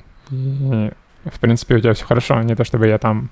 Ну, то есть я придираюсь, да, вот говорю, что ты вот говоришь вот так вот, а говорил Да. тогда вот так, Да. ты врешь либо тогда, либо сейчас. Но ты, в принципе, у тебя все более-менее нормально. Если опять говорить про массу людей, которые Ну, там у, у меня, по поводу и без повода расстаются. а, я максимально как бы, как сказать, прямолинеен и в своей, ну, в своей, в принципе, там, в своих действиях я очень понятен. Мгм. Я знал, что у меня будет семья, я знал, что у меня будут дети. Мгм. А откуда ты это знал? Ну, то есть на что ты опираешься, когда а, думаешь об этом? А, Ну, вот- Когда ты говоришь, что ты созидатель, почему ты такой? Ну, видишь, я- Откуда, откуда это все в тебе? Почему ты... я, я не знаю. Ну, то есть я, в принципе, а, из той философии, ну, исхожу из той философии, что, ну, как сказать, там, что-то разрушать, перебирать, э, создавать какие-то вот, ну, есть люди, да, там, кто вот, там, если говорить про отношения, да, кто создает какие-то мутки, там, вот, постоянно что-то сходится, расходится. Я не такой, у меня все как бы проще и линейнее, и понятней. Мгм. То есть у меня все достаточно понятно и прямолинейно. Я знал, что я, у меня будет семья в определенный момент. Знал, что будут дети. Мгм. Вот. И как бы по этой линии я и двигаюсь от и до. Ну, интересно просто, откуда ты знал? И почему? Почему ты так решил? Но я ж это всегда так, ну как бы... Почему я решил, что... Что у тебя будет семья, что у тебя будут дети? Ну это же... Ты же сам, ну как бы, во-первых, да, это есть... Ну, я с, с максимально традиционных взглядов, и для меня это как бы, ну, типа супер обычно. Мгм. То есть это не что-то сверхъестественное, это раз. А, во-вторых, для меня это очень ценно. Или наоборот, во-первых, для меня это очень ценно, во-вторых, это обычно. Мгм. Почему, Ну, то есть- для, почему для тебя это очень ценно? Ну, это продолжение рода, продолжение меня. М, Как сказать? Семья это, блин, а что, что может быть ценнее семьи? Давай так. Я согласен, что ничего, но Я не могу себе представить вещей, допустим, ценнее ты можешь семьи. объяснить, почему так? Почему? Почему ты считаешь это самым ценным? Не уверен, что я смогу это объяснить. Дай попробую. Но что может быть ценнее, я не знаю. Самореализация, карьера. Творить добро, делать людям приятно. Ну, это одна из частей. Наверное, так. Одна из частей баланса. Мгм. Кусочек пиццы. Да, пицца такая. Кусочек пиццы семья, кусочек самореализация, кусочек я сам, любимый, условно, там мое хобби. Мгм. Ну, и, возможно, там еще какие-то кусочки есть, если так, ну, друзья. Да, вот они перечислены. А, да? Ну вот, у тебя там вся эта пицца Да-да-да. по списку. Ну, да. Поэтому я эту пиццу не представлял без семьи, ну, цельной. И как-то это для меня естественно. Поэтому, ну, а, конечно, ценность одного там над другим, ну, там, семья, ну, для меня, допустим, семья важнее, там, карьера или еще чего-то. Потому что карьера — это такое дело, ну, там, дело, деньги — это дело, ну, такое философское. Мгм. Есть люди, кто абсолютно счастлив с семьей, не, там, не достигая каких-то сверхвысот. С другой стороны, нельзя отказываться от карьеры или от своего любимого дела, от работы. Нужно держать баланс в любом случае.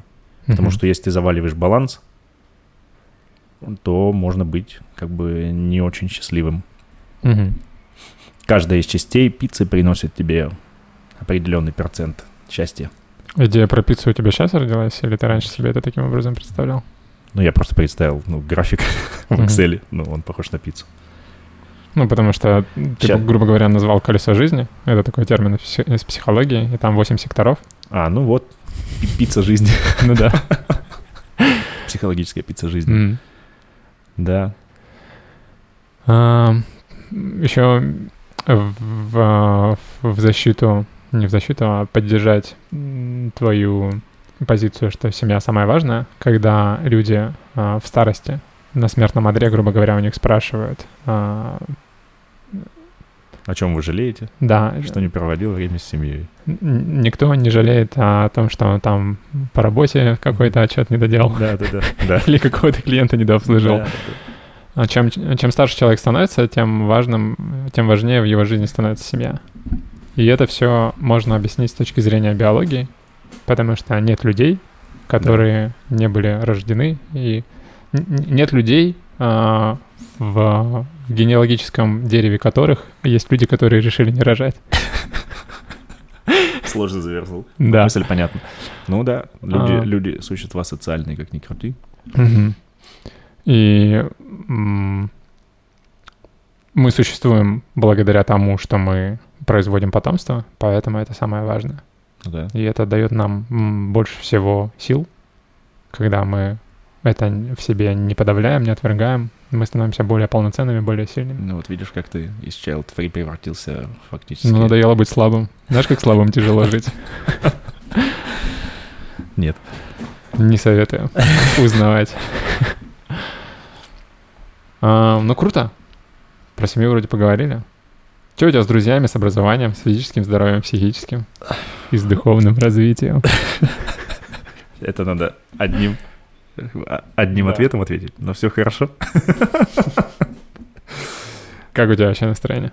У меня... Все нормально? но у меня Хорошо под- У сидим? меня в подавляющем большинстве всегда хорошее настроение. Хм, я- Интересно. У тебя не бывает плохого настроения? Бывает. Как? Ну, редко. Да, я стараюсь не допускать этого. Стараешься не допускать этого. Почему? Ну, потому что всем вокруг будет не очень. А ты можешь... Ну и мне самому тоже не очень. Но у меня редко плохое настроение, потому что я... Ну, что создает плохое настроение? Давай так. Какие-то проблемы. Происходят какие-то сложности, и ты на них реагируешь. Да, и ты на них И реагируешь. ты подавляешь свою реакцию на них. Да, а я... Это не совсем естественно. и- Я скорее проблемы стараюсь решать, чтобы, типа, их не было. И все. Невозможно решить все проблемы. Невозможно, согласен. М, Ну, я стараюсь и, и, это, а, обладать здоровой толикой похуизма. Видишь, а, то, о чем ты говоришь, на мой взгляд, не совсем здорово. Нездоровое поведение. Потому что, как я уже сказал, это естественно э, негативно реагировать на какие-то моменты жизни. То есть это часть нашей жизни. Так, Боль, потери, э, факапы и так далее. Так. Это страдание. Страдание — часть жизни человека. И Так. когда, и когда оно происходит, мы, естественно, на него реагируем плохим настроением, злостью, обидой и так далее. Мгм. Это естественные реакции. Так. И если ты их в себе подавляешь, то ты становишься... э, Это у тебя неестественное поведение, которое может вызвать в тебе нездоровые процессы физиологические. Мгм. Это психосоматика. Мгм. Когда ты а, не реализуешь какие-то естественные реакции организма в виде а, злости, обиды а, и всего остального, у тебя в организме могут появляться какие-то деформации, зажимы, вплоть до развития рака. И, и тоже приписывают как одна из причин развития, это когда ты а, неполноценной жизнью живешь. М. Не, ну, я не знаю. Я как бы, видишь, э, так себя не анализирую, как ты серьезно как-то. Мгм. То есть я не просто заме- задумываешься особо Ну, об я не, не- да, я не сильно задумываюсь, потому что, ну, повторюсь, здоровая долика, толика пофигизма Мгм. помогает, потому что, ну, нельзя сильно там переживать и так далее. Все случается. Хотя я сам по себе достаточно такой переживательный человек. Ну вот, эта Вот вот я идея, этому- что этому учился. нельзя сильно переживать, то есть ты себе запрещаешь. Это Ага. может вылиться потом в что-то более серьезное. Поэтому Может я бы быть. тебе советовал хотя бы по- подумать об этом время от времени. Хорошо. Что- чтобы себе разрешать то, что у тебя происходит естественно. Может быть. Да. Может быть. Да это круто на самом деле. А, Реализовывать свои какие-то чувства, эмоции, а не запрещать им, потому что это плохо или неправильно или еще что-то. Э, Возможно, но я, как бы, знаешь, за собой так, себя так не анализирую плотно. Возможно, я и выплескиваю Мгм. эмоции, но я их, но я не замечаю. Просто я знаю, что я нахожусь там большую, Просто большую вдруг, часть времени. вдруг рядом разбитую посуду обнаруживаю или стол сломанный, ну, да? ну, просто люди разбежались почему-то, наорал на всех. Да, и кровь, и кровь повсюду, и руки в крови. Кровь повсюду, люди разбежались. А так нормально все, ничего, в хорошем настроении нахожусь. Сразу. Никаких проблем нет, Не- и не помню ничего плохого. зажимов и так далее. Да. А, ну, я, я просто так, ну, ты задал вопрос? Про что ты задал вопрос? Про, про настроение, да, Да, ты сказал? да. Я сказал, в подавляющем большинстве я нахожусь в хорошем настроении. Да, Ну, я, я, ты об этом сказал, меня это зацепило. Да, я, я редко там, знаешь, как-то сильно там, ну, чтобы именно грустить, ну, такого я, ну, я прям редко, реально редко прям что-то грущу там и так далее. Мгм, Но если есть проблема, я ее иду и решаю. мгм. Типа занимаюсь решением. Да, это вызывает там какие-то... Но я не задумываюсь, я, я не занимаюсь э, излишней вот этой само, самодиагностикой. Ага. Ст- Стараюсь этого не делать. Потому что это, кстати, тоже вредно. Думаешь?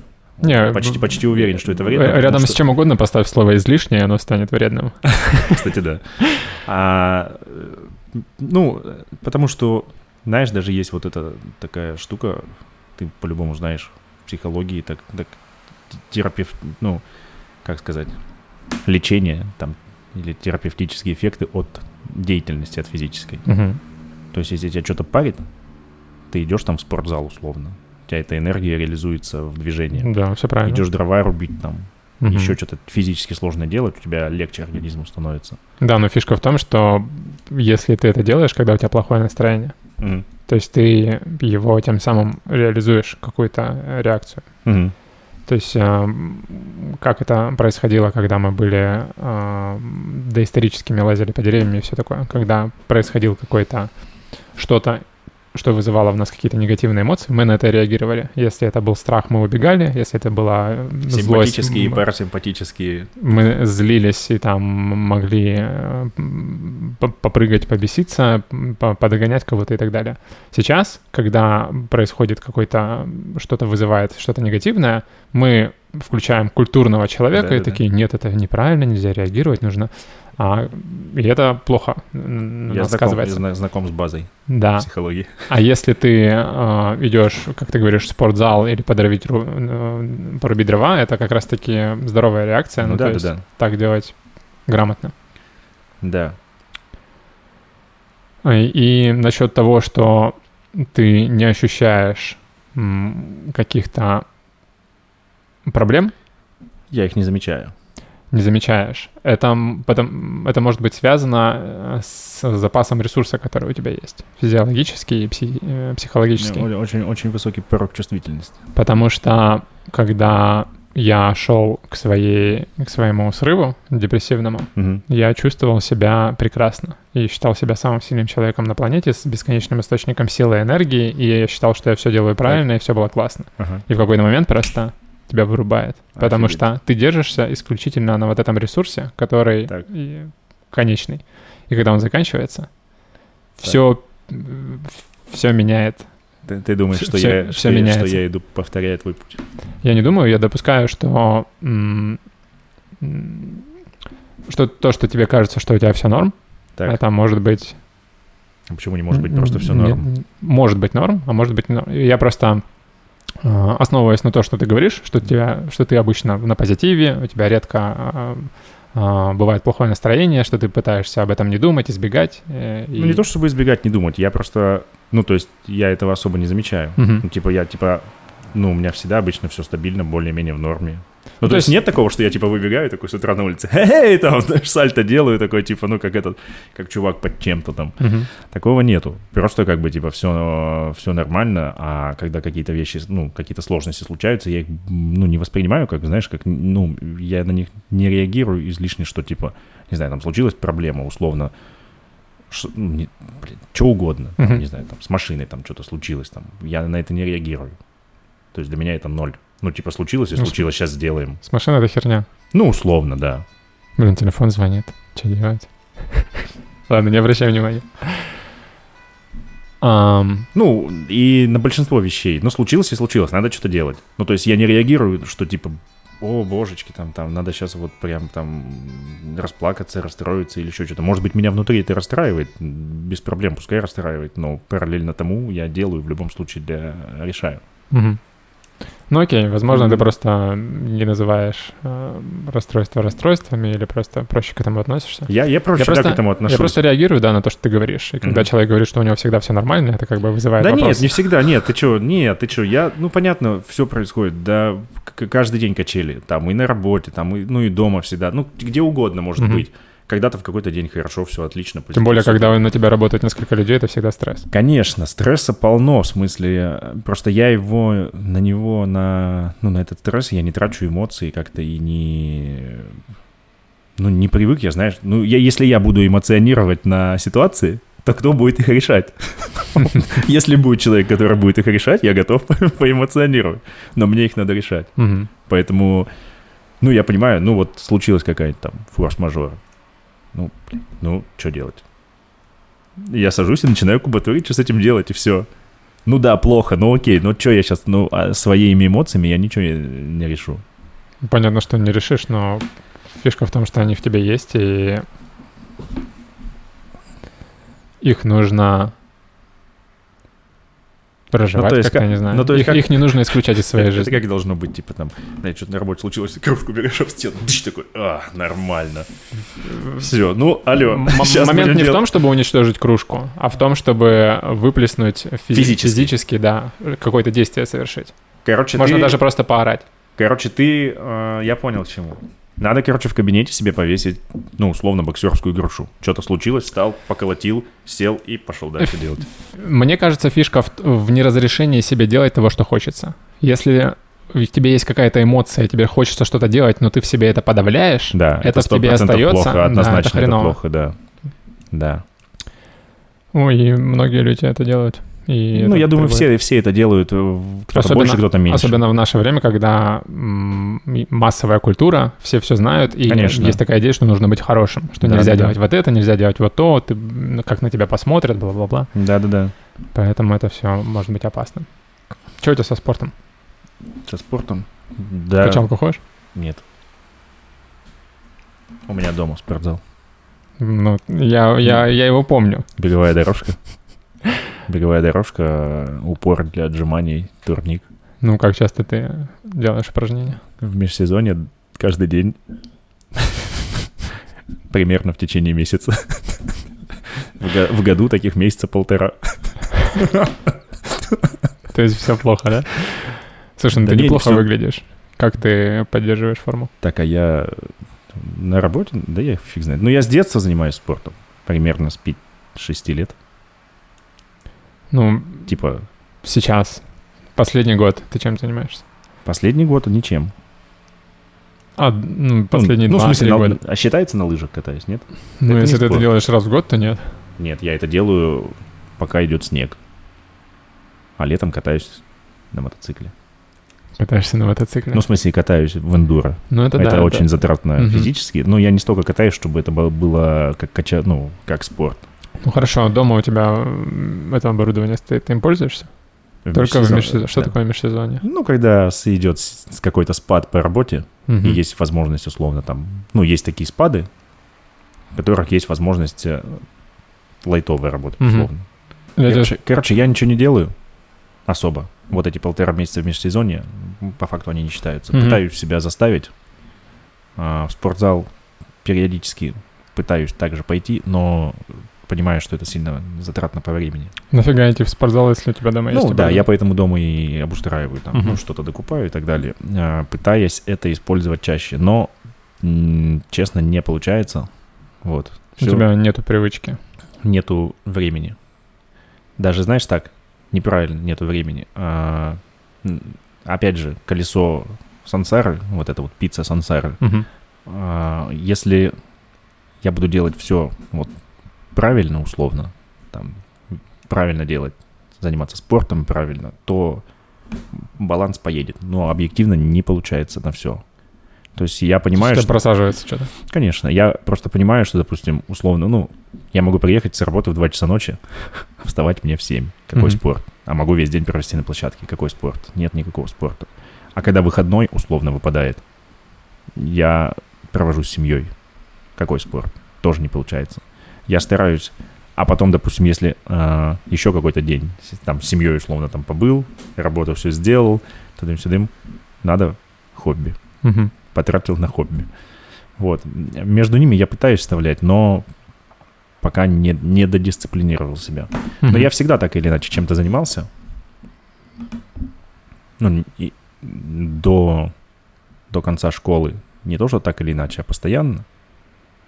То есть там сначала борьбой, потом карате, там бокс. Да, все херня. Почему? Ну, это же все было. Ну, я, это все я- было. я же про я, то, имею что виду, я, сейчас я- я им- я имею в виду, что это как бы дало какую-то базу Мгм. в плане того, что я там более-менее, Можешь себе позволить ну, наверное, да. больше, чем те, кто не занимались спортом. Наверное, да. То Ну, у, есть, тебя если еще, честно, у тебя еще работа подвижная, поэтому... Работа Опять подвижная. же, если говорить про офисную Да. работу, то это прям плохо. м, не моя заниматься. работа настолько подвижная, что иногда двигает позвоночные диски. Хорошо, это смешно, да, очень.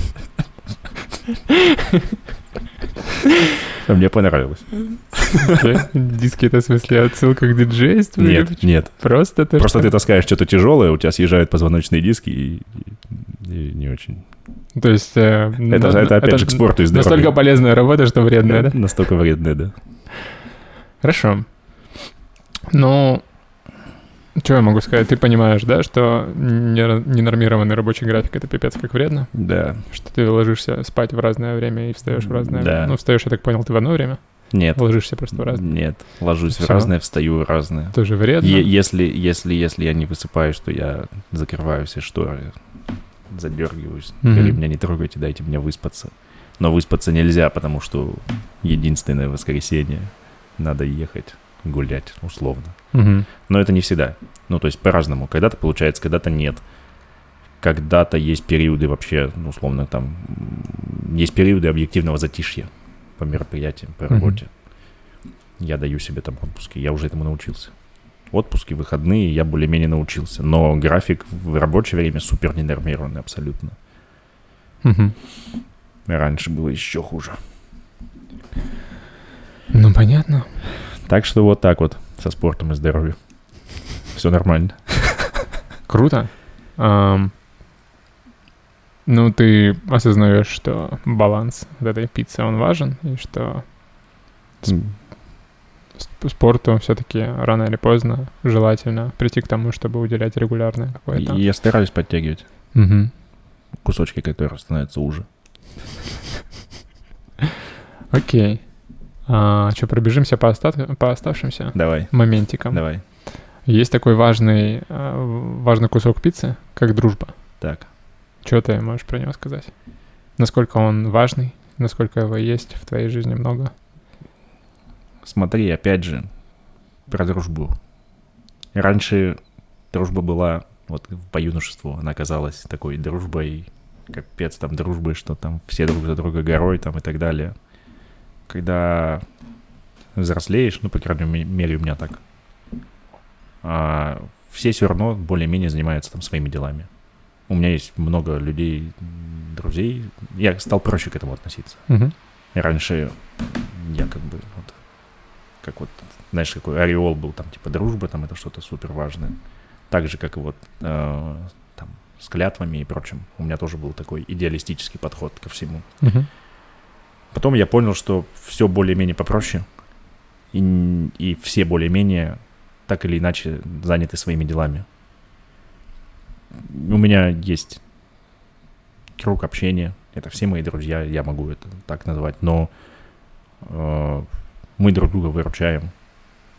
Я со своей стороны, что могу, никогда не отказываю. Вот если, если только мне условно не нахожусь там где-то там физически не могу сделать, то Мгм. я ну, почти никогда не отказываю. А физически я практически никогда не могу сделать. Ну, получается, ну не то, что прям практически никогда, но частенько. Но я тут ничего не могу поделать. Я не могу уйти с мероприятия, чтобы помочь другу холодильник там поднять на, Мгм. на третий этаж, условно. Извините, ребят, сейчас паузу возьмем. На- Наболевшие Нет, ну это, холодильники на третий этаж. ну, это, усл- это условность. Вот. Почему наболевший? Не знаю, я просто недавно возился с холодильником. Вот. А, и меня постоянно выручают. И ну, как бы, я- у, у нас нет такой, у, у меня нет опыта проверки дружбы там чем-то сверх, ну, какими-то сверхсерьезными вещами. И, может быть, спасибо тьфу-тьфу-тьфу, там, судьбе или еще Всевышним силам, там, выш- высшим, что этого не случилось. Это клево же. Это значит, ну, везение, что нет каких, не было каких-то там в моем круге общения каких-то сверхсерьезных, каких-то там сложных вещей в жизни. У всех все плюс-минус там на позитивчике. И вот в рамках этого позитивчика у нас все ровно. Мгм. Как будет, если, не дай бог, там у кого-то что-то случится, ну, никто не знает. То есть такого опыта нет. Мгм. А, Вот. Ну, я так понял, ты дружбу рассматриваешь в большей степени как а, взаимовыручка. Ну, а, это, наверное, как сказать? Ну, тусить и веселиться можно с любыми людьми. Мгм. А дружба, по-моему, проверяется именно вот в моменте взаимовыручки. Мгм. То есть, ну, собраться, потусить, попить шашлыки, там, попить пиво, там, пожарить шашлыки, но это несложно с любыми людьми Мгм. в целом, да? Это не является как- каким-то показателем дружбы. Если вы ходите, тусите, там, отдыхаете вместе, ну, вам просто весело. Это, ну, как бы, это, это, это не обязательно быть друзьями. Можно быть просто, знак, ну, знакомыми, наверное. Мгм. Хотя я эти границы как бы тоже особо не, как сказать, ну, не создаю, что есть вот, вот, вот от, от сих до сих знакомые, а вот, вот здесь уже друзья. Просто есть круг общения, мы все как бы, ну, вот такой се- се- семьями, знаешь, это дружба семьями, как, как в американских фильмах. Вот, и в рамках него по возможности каждый там, у кого что получается, мы друг друга выручаем. Мгм. Вот. Получается взаимовыручка плюс потусить, провести классное время вместе. Да. Я выделяю еще один важный, на мой взгляд, момент — это разговоры. Да. Друзья нужны для того, чтобы с ними разговаривать. А, и разговор с другом — это сильно отличается от разговора с, с другими людьми, с которыми ты можешь просто потусить. Мгм. Потому что друг — это человек, которого ты знаешь долгое время. Друг — это человек, которому ты доверяешь. Мгм. И которому, соответственно, из-за этого ты можешь рассказать то, что не можешь рассказать другим. А почему эм, я связываю дружбу с разговорами? Потому что я считаю, что разговаривать — это очень важно. Мгм. И это то, чего людям часто не хватает, особенно в современном мире, Мгм. когда мы все на связи. И с Всегда. разговариваем. Да. Ой, этими смайликами. И поэтому глубина разговоров а, значительно уменьшается, Да. и мы все сильно устаем от того, что мы все на связи, нам Мгм. из этого еще меньше хочется разговаривать.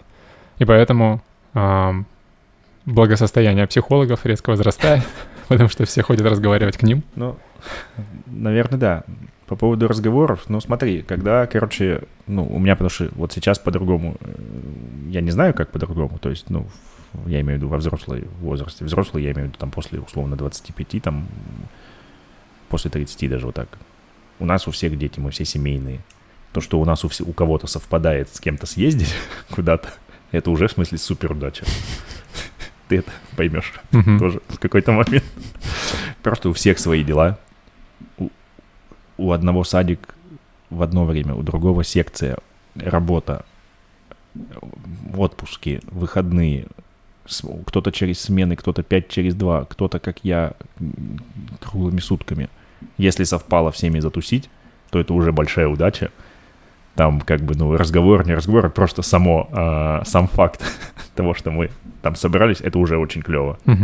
То есть это уже определяет, ну, это, знаешь, как, не знаю, э- этого уже достаточно, вот так скажем. Вот. Потому что, когда вот все семьями, это вот кого-то вытянуть, это вообще супер тяжкая вещь. Я понимаю, о чем ты говоришь, что когда часто говорят, что когда друг завел семью, все, он выпал из твоей жизни, потому что у него теперь куча других забот и так далее. А, но я э, я не о том, что ам, ну то есть как это связано с важностью разговоров. Я, я не говорю, что ам, Нет, я не говорю, что разговор не важно. Просто я, я, тебе... я- я понимаю, что на это есть мало возможностей это Да. обеспечить себе. Да. Но это не умаляет важность этого, наоборот. Это Ну. говорит о том, что нужно больше уделять этому внимание и стараться, что если у тебя есть и какой, хоть и небольшой какой-то период времени, когда ты можешь провести с другом, М, проведите это время более качественно, понимать, да. зачем ты это делаешь. А, вот, поэтому Поэтому дружба, на мой взгляд, находится в этой пицце. Не потому, что это взаимовыручка или потусить с кем-то, потому что, как ты сказал, потусить с кем-то можно с кем угодно, Мгм. и взаимовыручка, она в современном мире тоже не сильно нужна, потому что ты можешь вызвать такси, вызвать грузчиков, вызвать кого угодно. Ну да. Все, Мгм. все услуги доступны. Ну, конечно. Фишка именно в том, что ты общаешься с близким человеком. Мгм. И в общении мы становимся здоровее и сильнее. Потому что мы сами по себе ничего не знаем, мы узнаем от других людей то, что Мгм. мы не знаем. И из-за этого мы становимся умнее, сильнее и психологически более здоровые. Поэтому есть такое понятие, как терапевтическая беседа. Потому Так. что это беседа, которая делает нас здоровее. Потому что во время беседы мы узнаем то, чего мы не знаем, а мы практически ничего не знаем. Как ты завернул мощно. Да, старался. Где-то подчитывал То, то- то время, которое должен был потратить на то, чтобы узнать о тебе, кем ты работаешь, и чтобы вначале не было такого конфуза, я тратил на то, что читал про терапевтические беседы. Образование? Почему образование важно и должно ли оно быть в этой пицце сраной? Я... В какой пицце? Сраной. Сраный? Я перехожу на грубости, потому что Я мы... понял. Я микрофон уже вот так хочу взять. потому что неудобно сидеть на этом стуле. Я. Возьми его, он так тебя не будет слышно. А, Надо говорить не вот сюда, а вот сюда. Да, я знаю, куда надо говорить, Лень, но ты кому рассказываешь? Человеку, который говорит вот так. Я вот сюда говорю. Короче, образование. Отношение к образованию у меня такое, что школа, как бы да, классов 9, наверное, хватит. У- программа универа, наверное, один год. Можно достаточно ужать ее в один год, и этого достаточно. Но это в моем случае. Мгм. Других случаев я не знаю, и у меня есть мой опыт. Если бы я начал раньше, наверное, было бы все больше и, ну, на данный момент больше, профессиональнее, лучше и качественнее. Мгм. Потому что все, что получалось, получалось в основном через опыт.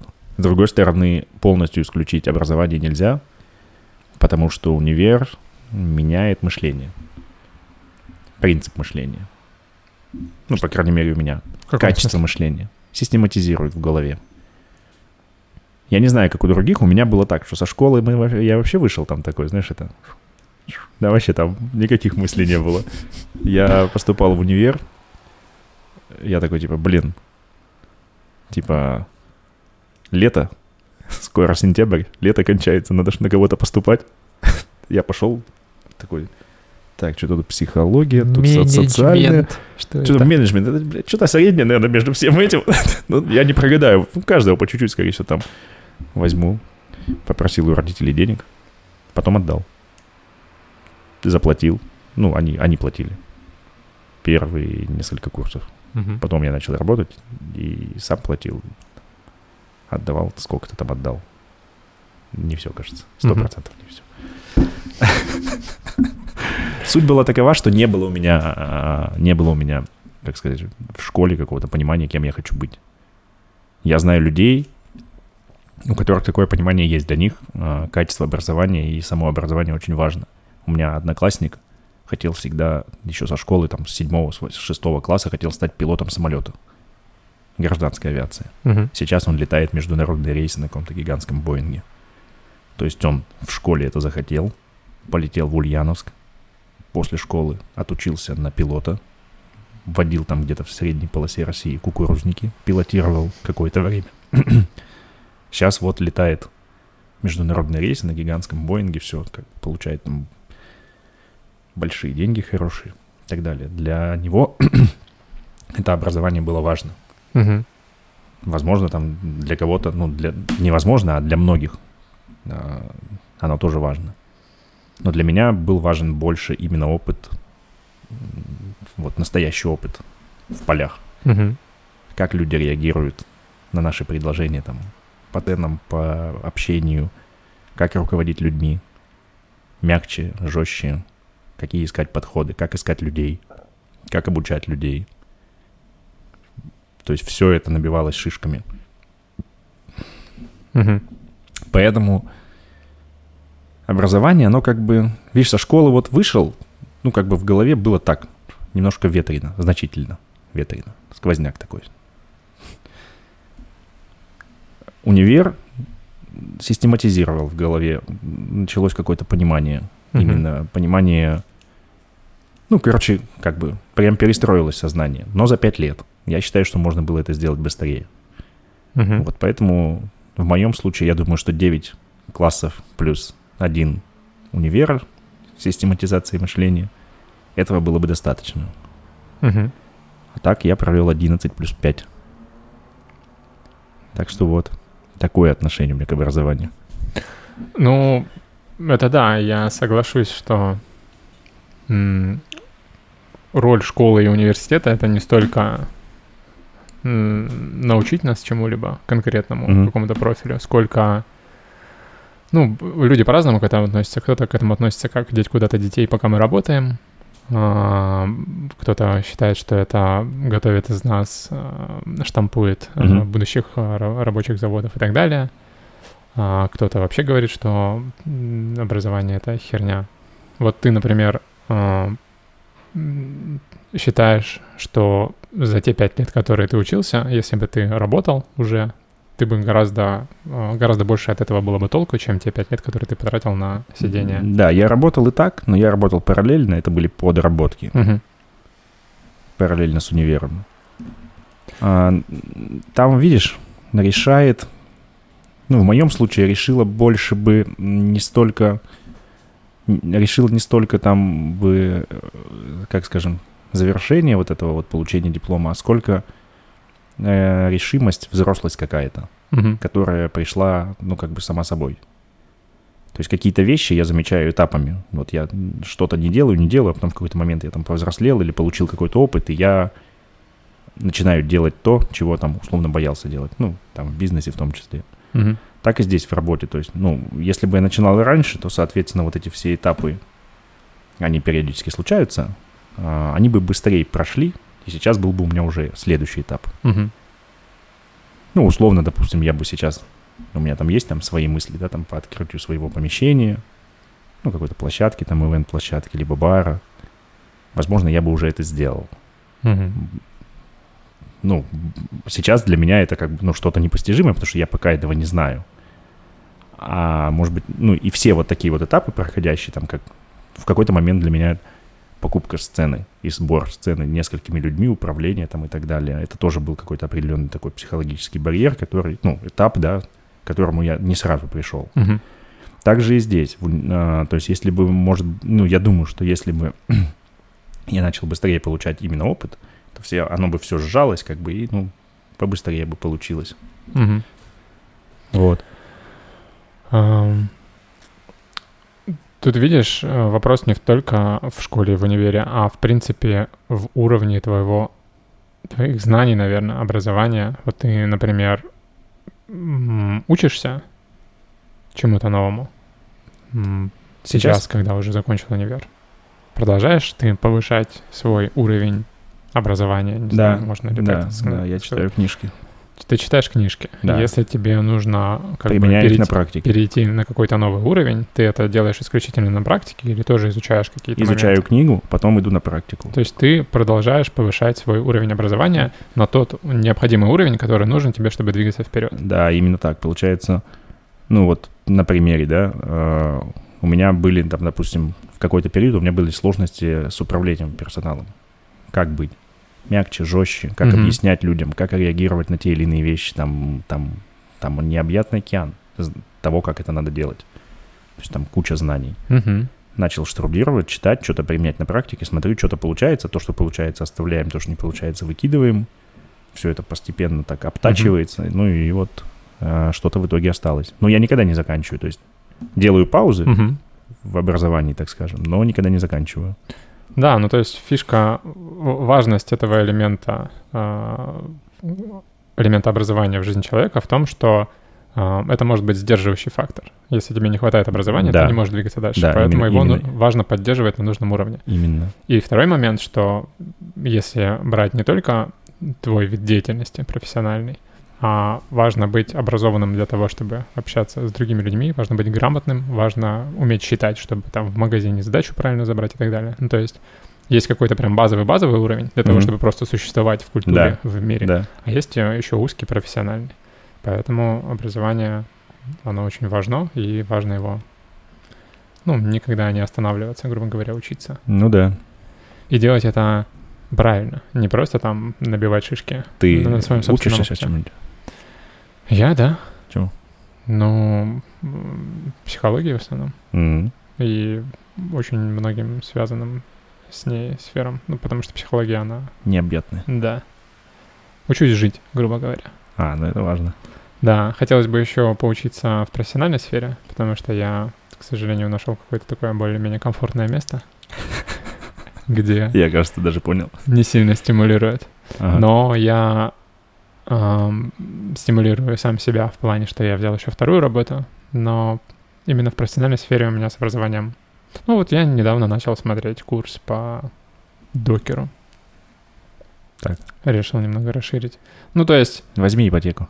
а, собираюсь. Бу- Будет стимулировать. Я одну недавно закрыл, сейчас буду новую брать. Нет, стимулов я себе насоздавал. После того, как прошел мой упаднический период, я прям максимально взялся за себя. Так. Поэтому с этим проблем нет. А вот именно с образованием, возможно, оно у меня... Ну, я много потребляю новой информации, но она именно не профессиональная. И мне хотелось бы, наверное... а, И- ну, я, наверное, уже предпринимаю какие-то шаги, чтобы И- расти тоже в профессиональном плане, потому что, не знаю, очень сложно нащупать баланс между р- ростом профессиональным и за- занятием всеми остальными сферами жизни. Мгм. То есть, с одной стороны, хочется стать более крутым специалистом, Да. там, чтобы или зарплату повысили, или в случае смены работы, чтобы найти классное место. Ага. Но, с другой стороны, хочется и всеми остальными вещами заниматься. Хобби, и, там семьей, и всем остальным. Все, всей пиццей. Да. Поэтому... Ну, не знаю, я прям задумался. Мне кажется, у меня с этим сектором...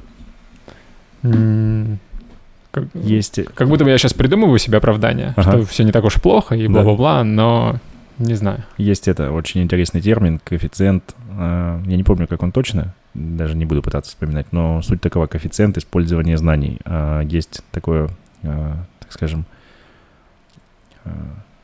феномен, когда ты пытаешься много всего изучать, изучать, изучать, ты все это учишь, впитываешь в себя, у тебя очень много знаний, очень много всего, но из этого всего ты мало применяешь на практике. Мгм. И есть вот такая тема, что лучше условно выучить три там каких-то вещи и все три применить и использовать, нежели выучить там 20 вещей и использовать из них одну. Мгм. Вот. Ну Да, логично. Есть... Но у э, меня точно такой проблемы нет. ну, Это хорошо. У меня она была. Я сам по себе люблю очень много всего читать, там, изучать и так далее. Ну, по любой теме. Ну, типа, какой-то вопрос возник, я начинаю гуглить, начинаю читать, потом, ух ты ж, ёптить, там, ну, Мгм. там шуруповерт выбирал, условно, начал там досконально изучать, там, что вообще, в принципе, там, внутри, там, и так далее. Ну, короче, сильно углубился. А понимаю, потому что ну, я ничего это применять не буду, нафига мне столько знаний забивать голову. М. Ну да. Ну, это такой частный случай, а... Это ну, уже если- больше не, не образование, а развлечение получается. Ну, получилось, да, какое-то Ради такое... кайфа просто все это Да, да, а потом получается, что туда энергия уходит очень Мгм. сильно. Оно вроде вначале в кайф, а потом ты просто понимаешь, что ты уже на автомате там что-то смотришь, и как, ну, это, типа, а нахера я вообще это смотрю? Да-да-да. Слушай, ну у меня, возможно, что-то похожее сейчас есть. Я больше для хобби смотрю. Ну, ну вот, это, э, работы. это такое, ну, как сказать, яма, в которую можно это, Мгм. попасть. Да, согласен. Что у нас осталось? Психологическое здоровье? А ты же вроде у меня спросил, поставил диагноз даже какой-то. Ну, да, его можно вытащить из, э, из друзей. Есть, если у тебя есть друзья, и ты с ними разговариваешь, они в каком-то смысле тебя поддерживают на плаву. Ага. Психо- Психологическое здоровье — это твоя способность справляться со сложностями в жизни. Ну, Да. ты человек позитивный, со сло- на в лицо сложностям смеешься. Поэтому я так понимаю, к услугам психологов ты никогда не обращался. Нет. Ну, значит, все у тебя нормально. Я думал, ты сейчас скажешь, значит, все у тебя впереди. Ну, вполне может быть. Я не отрицаю. Может, все, все, все может быть со всеми. Да. По сути, по- поход к психологу — это терапевтическая беседа, которую можно делать э, по жизни с твоей женой, друзьями. ам, Да. Поэтому в этом абсолютно нет необходимости, если, если ты знаешь, как это делать, для чего и... Сегодня ты такую провел. Да. Ну и духовное развитие. духовное развитие. Есть в твоей пицце такой кусок? Конечно. Ты чё? Я с детства увлекаюсь психологией, всякой философией. Психология и философия — это не духовное развитие. Да пофигу. Духовное развитие — это религия и вера. А тут про религию и веру. Ну, я как бы, так сказать, я верующий человек, но не состою ни в одной из концессий. То есть у меня свое представление. То есть, А Можешь рассказать, что ты имеешь в виду, говоря, что ты верующий? ну, я, можно сказать, я фаталист, вот так. Я доверяю жизни. Доверяю судьбе жизни. Вот так вот. В этом заключается моя философия и вера.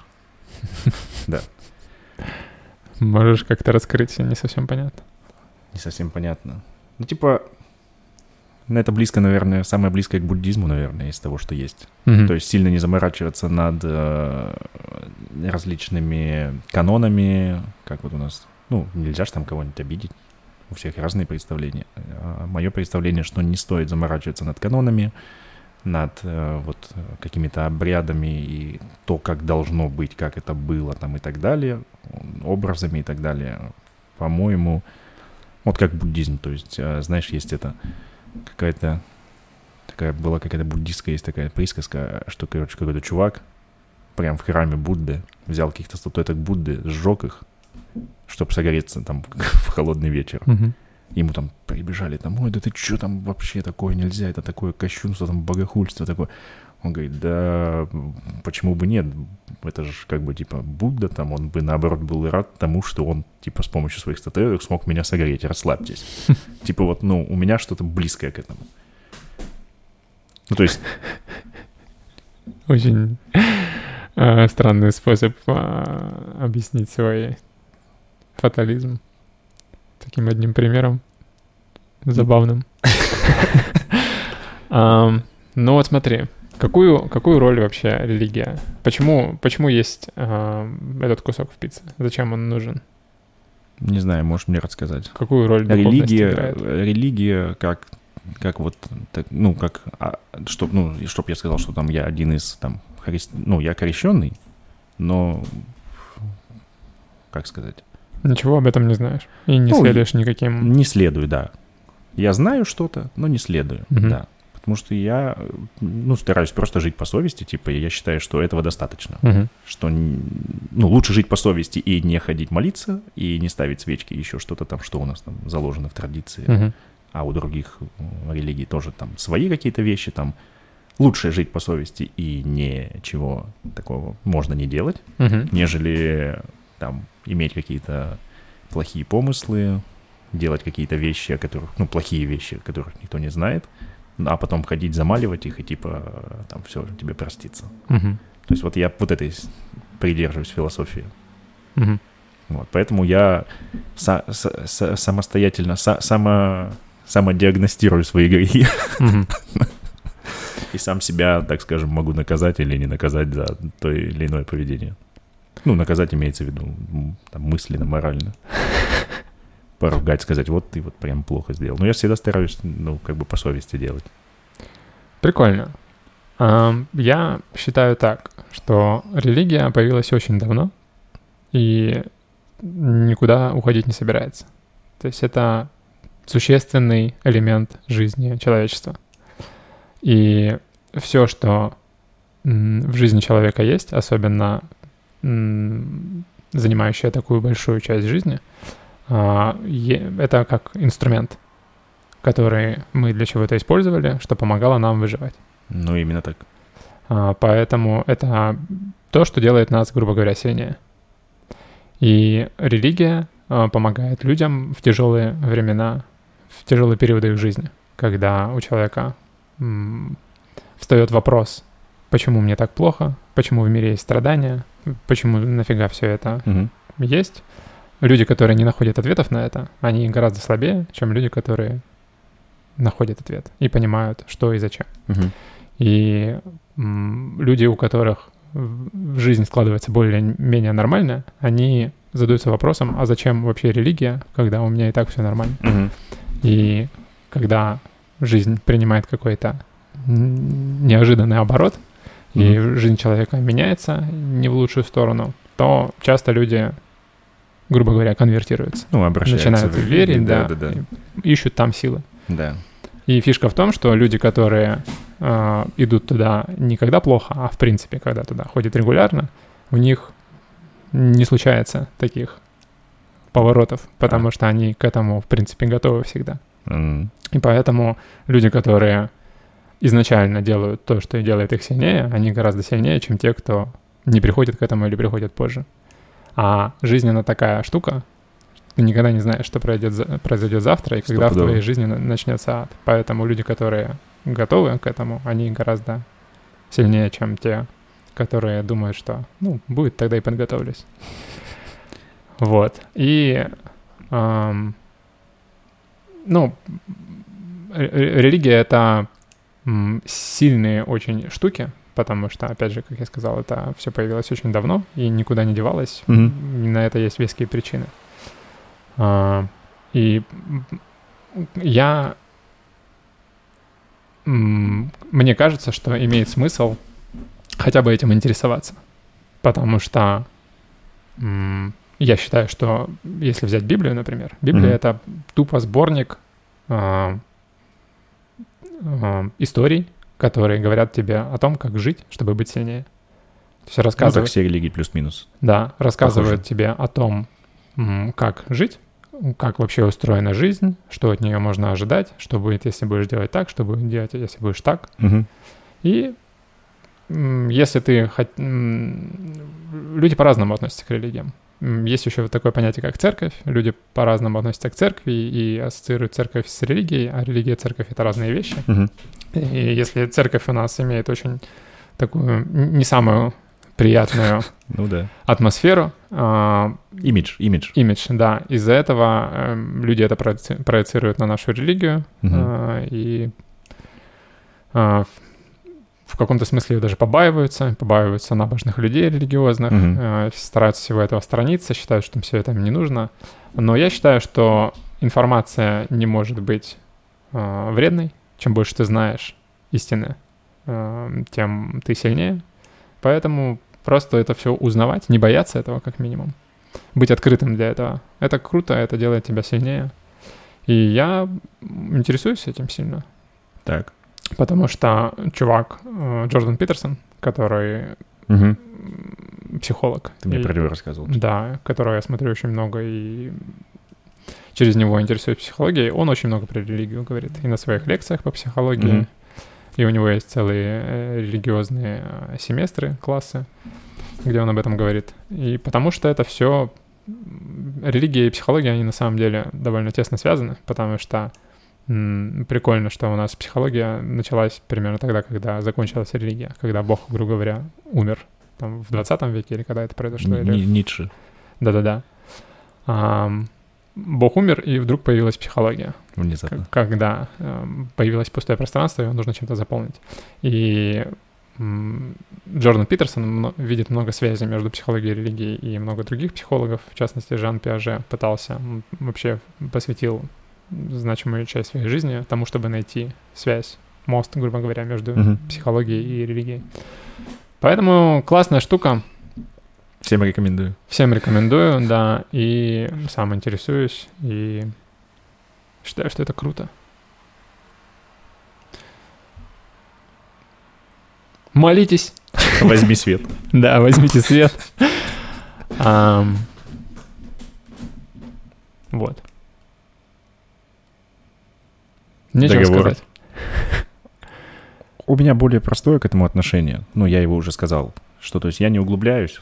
Я в целом, э, ну, не делаю ничего такого плохого, там, так скажем, что написано там, да, в Библии, там, не делайте плохого. М, Но вот, Религия же, она не, не- про то, чтобы что делать, что не делать, а про то, как быть Ну. сильнее. Например, что такое молитва? так, Это когда а, ты, грубо говоря, задаешь сам себе вопрос, что я могу сделать такого, чтобы улучшить свою жизнь. Мгм. Потому что все мы знаем, как улучшить свою жизнь. Все Так. мы знаем, что мы делаем из того, что нам делать не следует. Все мы знаем, что нужно делать вместо того, что мы Мгм. делаем. Так. Но а, мы не задаемся этими вопросами. Если ты регулярно каждый день будешь себе проговаривать в том, что я вот делаю вот это, мне не следует этого делать, лучше Да. делать вот так вот, то ты а, с большей вероятностью начнешь улучшать свою жизнь. Так я, наверное, так и делаю, просто это не относится к какой-то религии. Естественно, я анализирую свои действия. Естественно, я понимаю, что я что-то делаю так, что-то не так, что-то нужно избегать, чего-то нужно добавлять. Естественно, Да, но фишка в том, что форма, в которой ты делаешь, может быть не максимально оптимальной. вполне.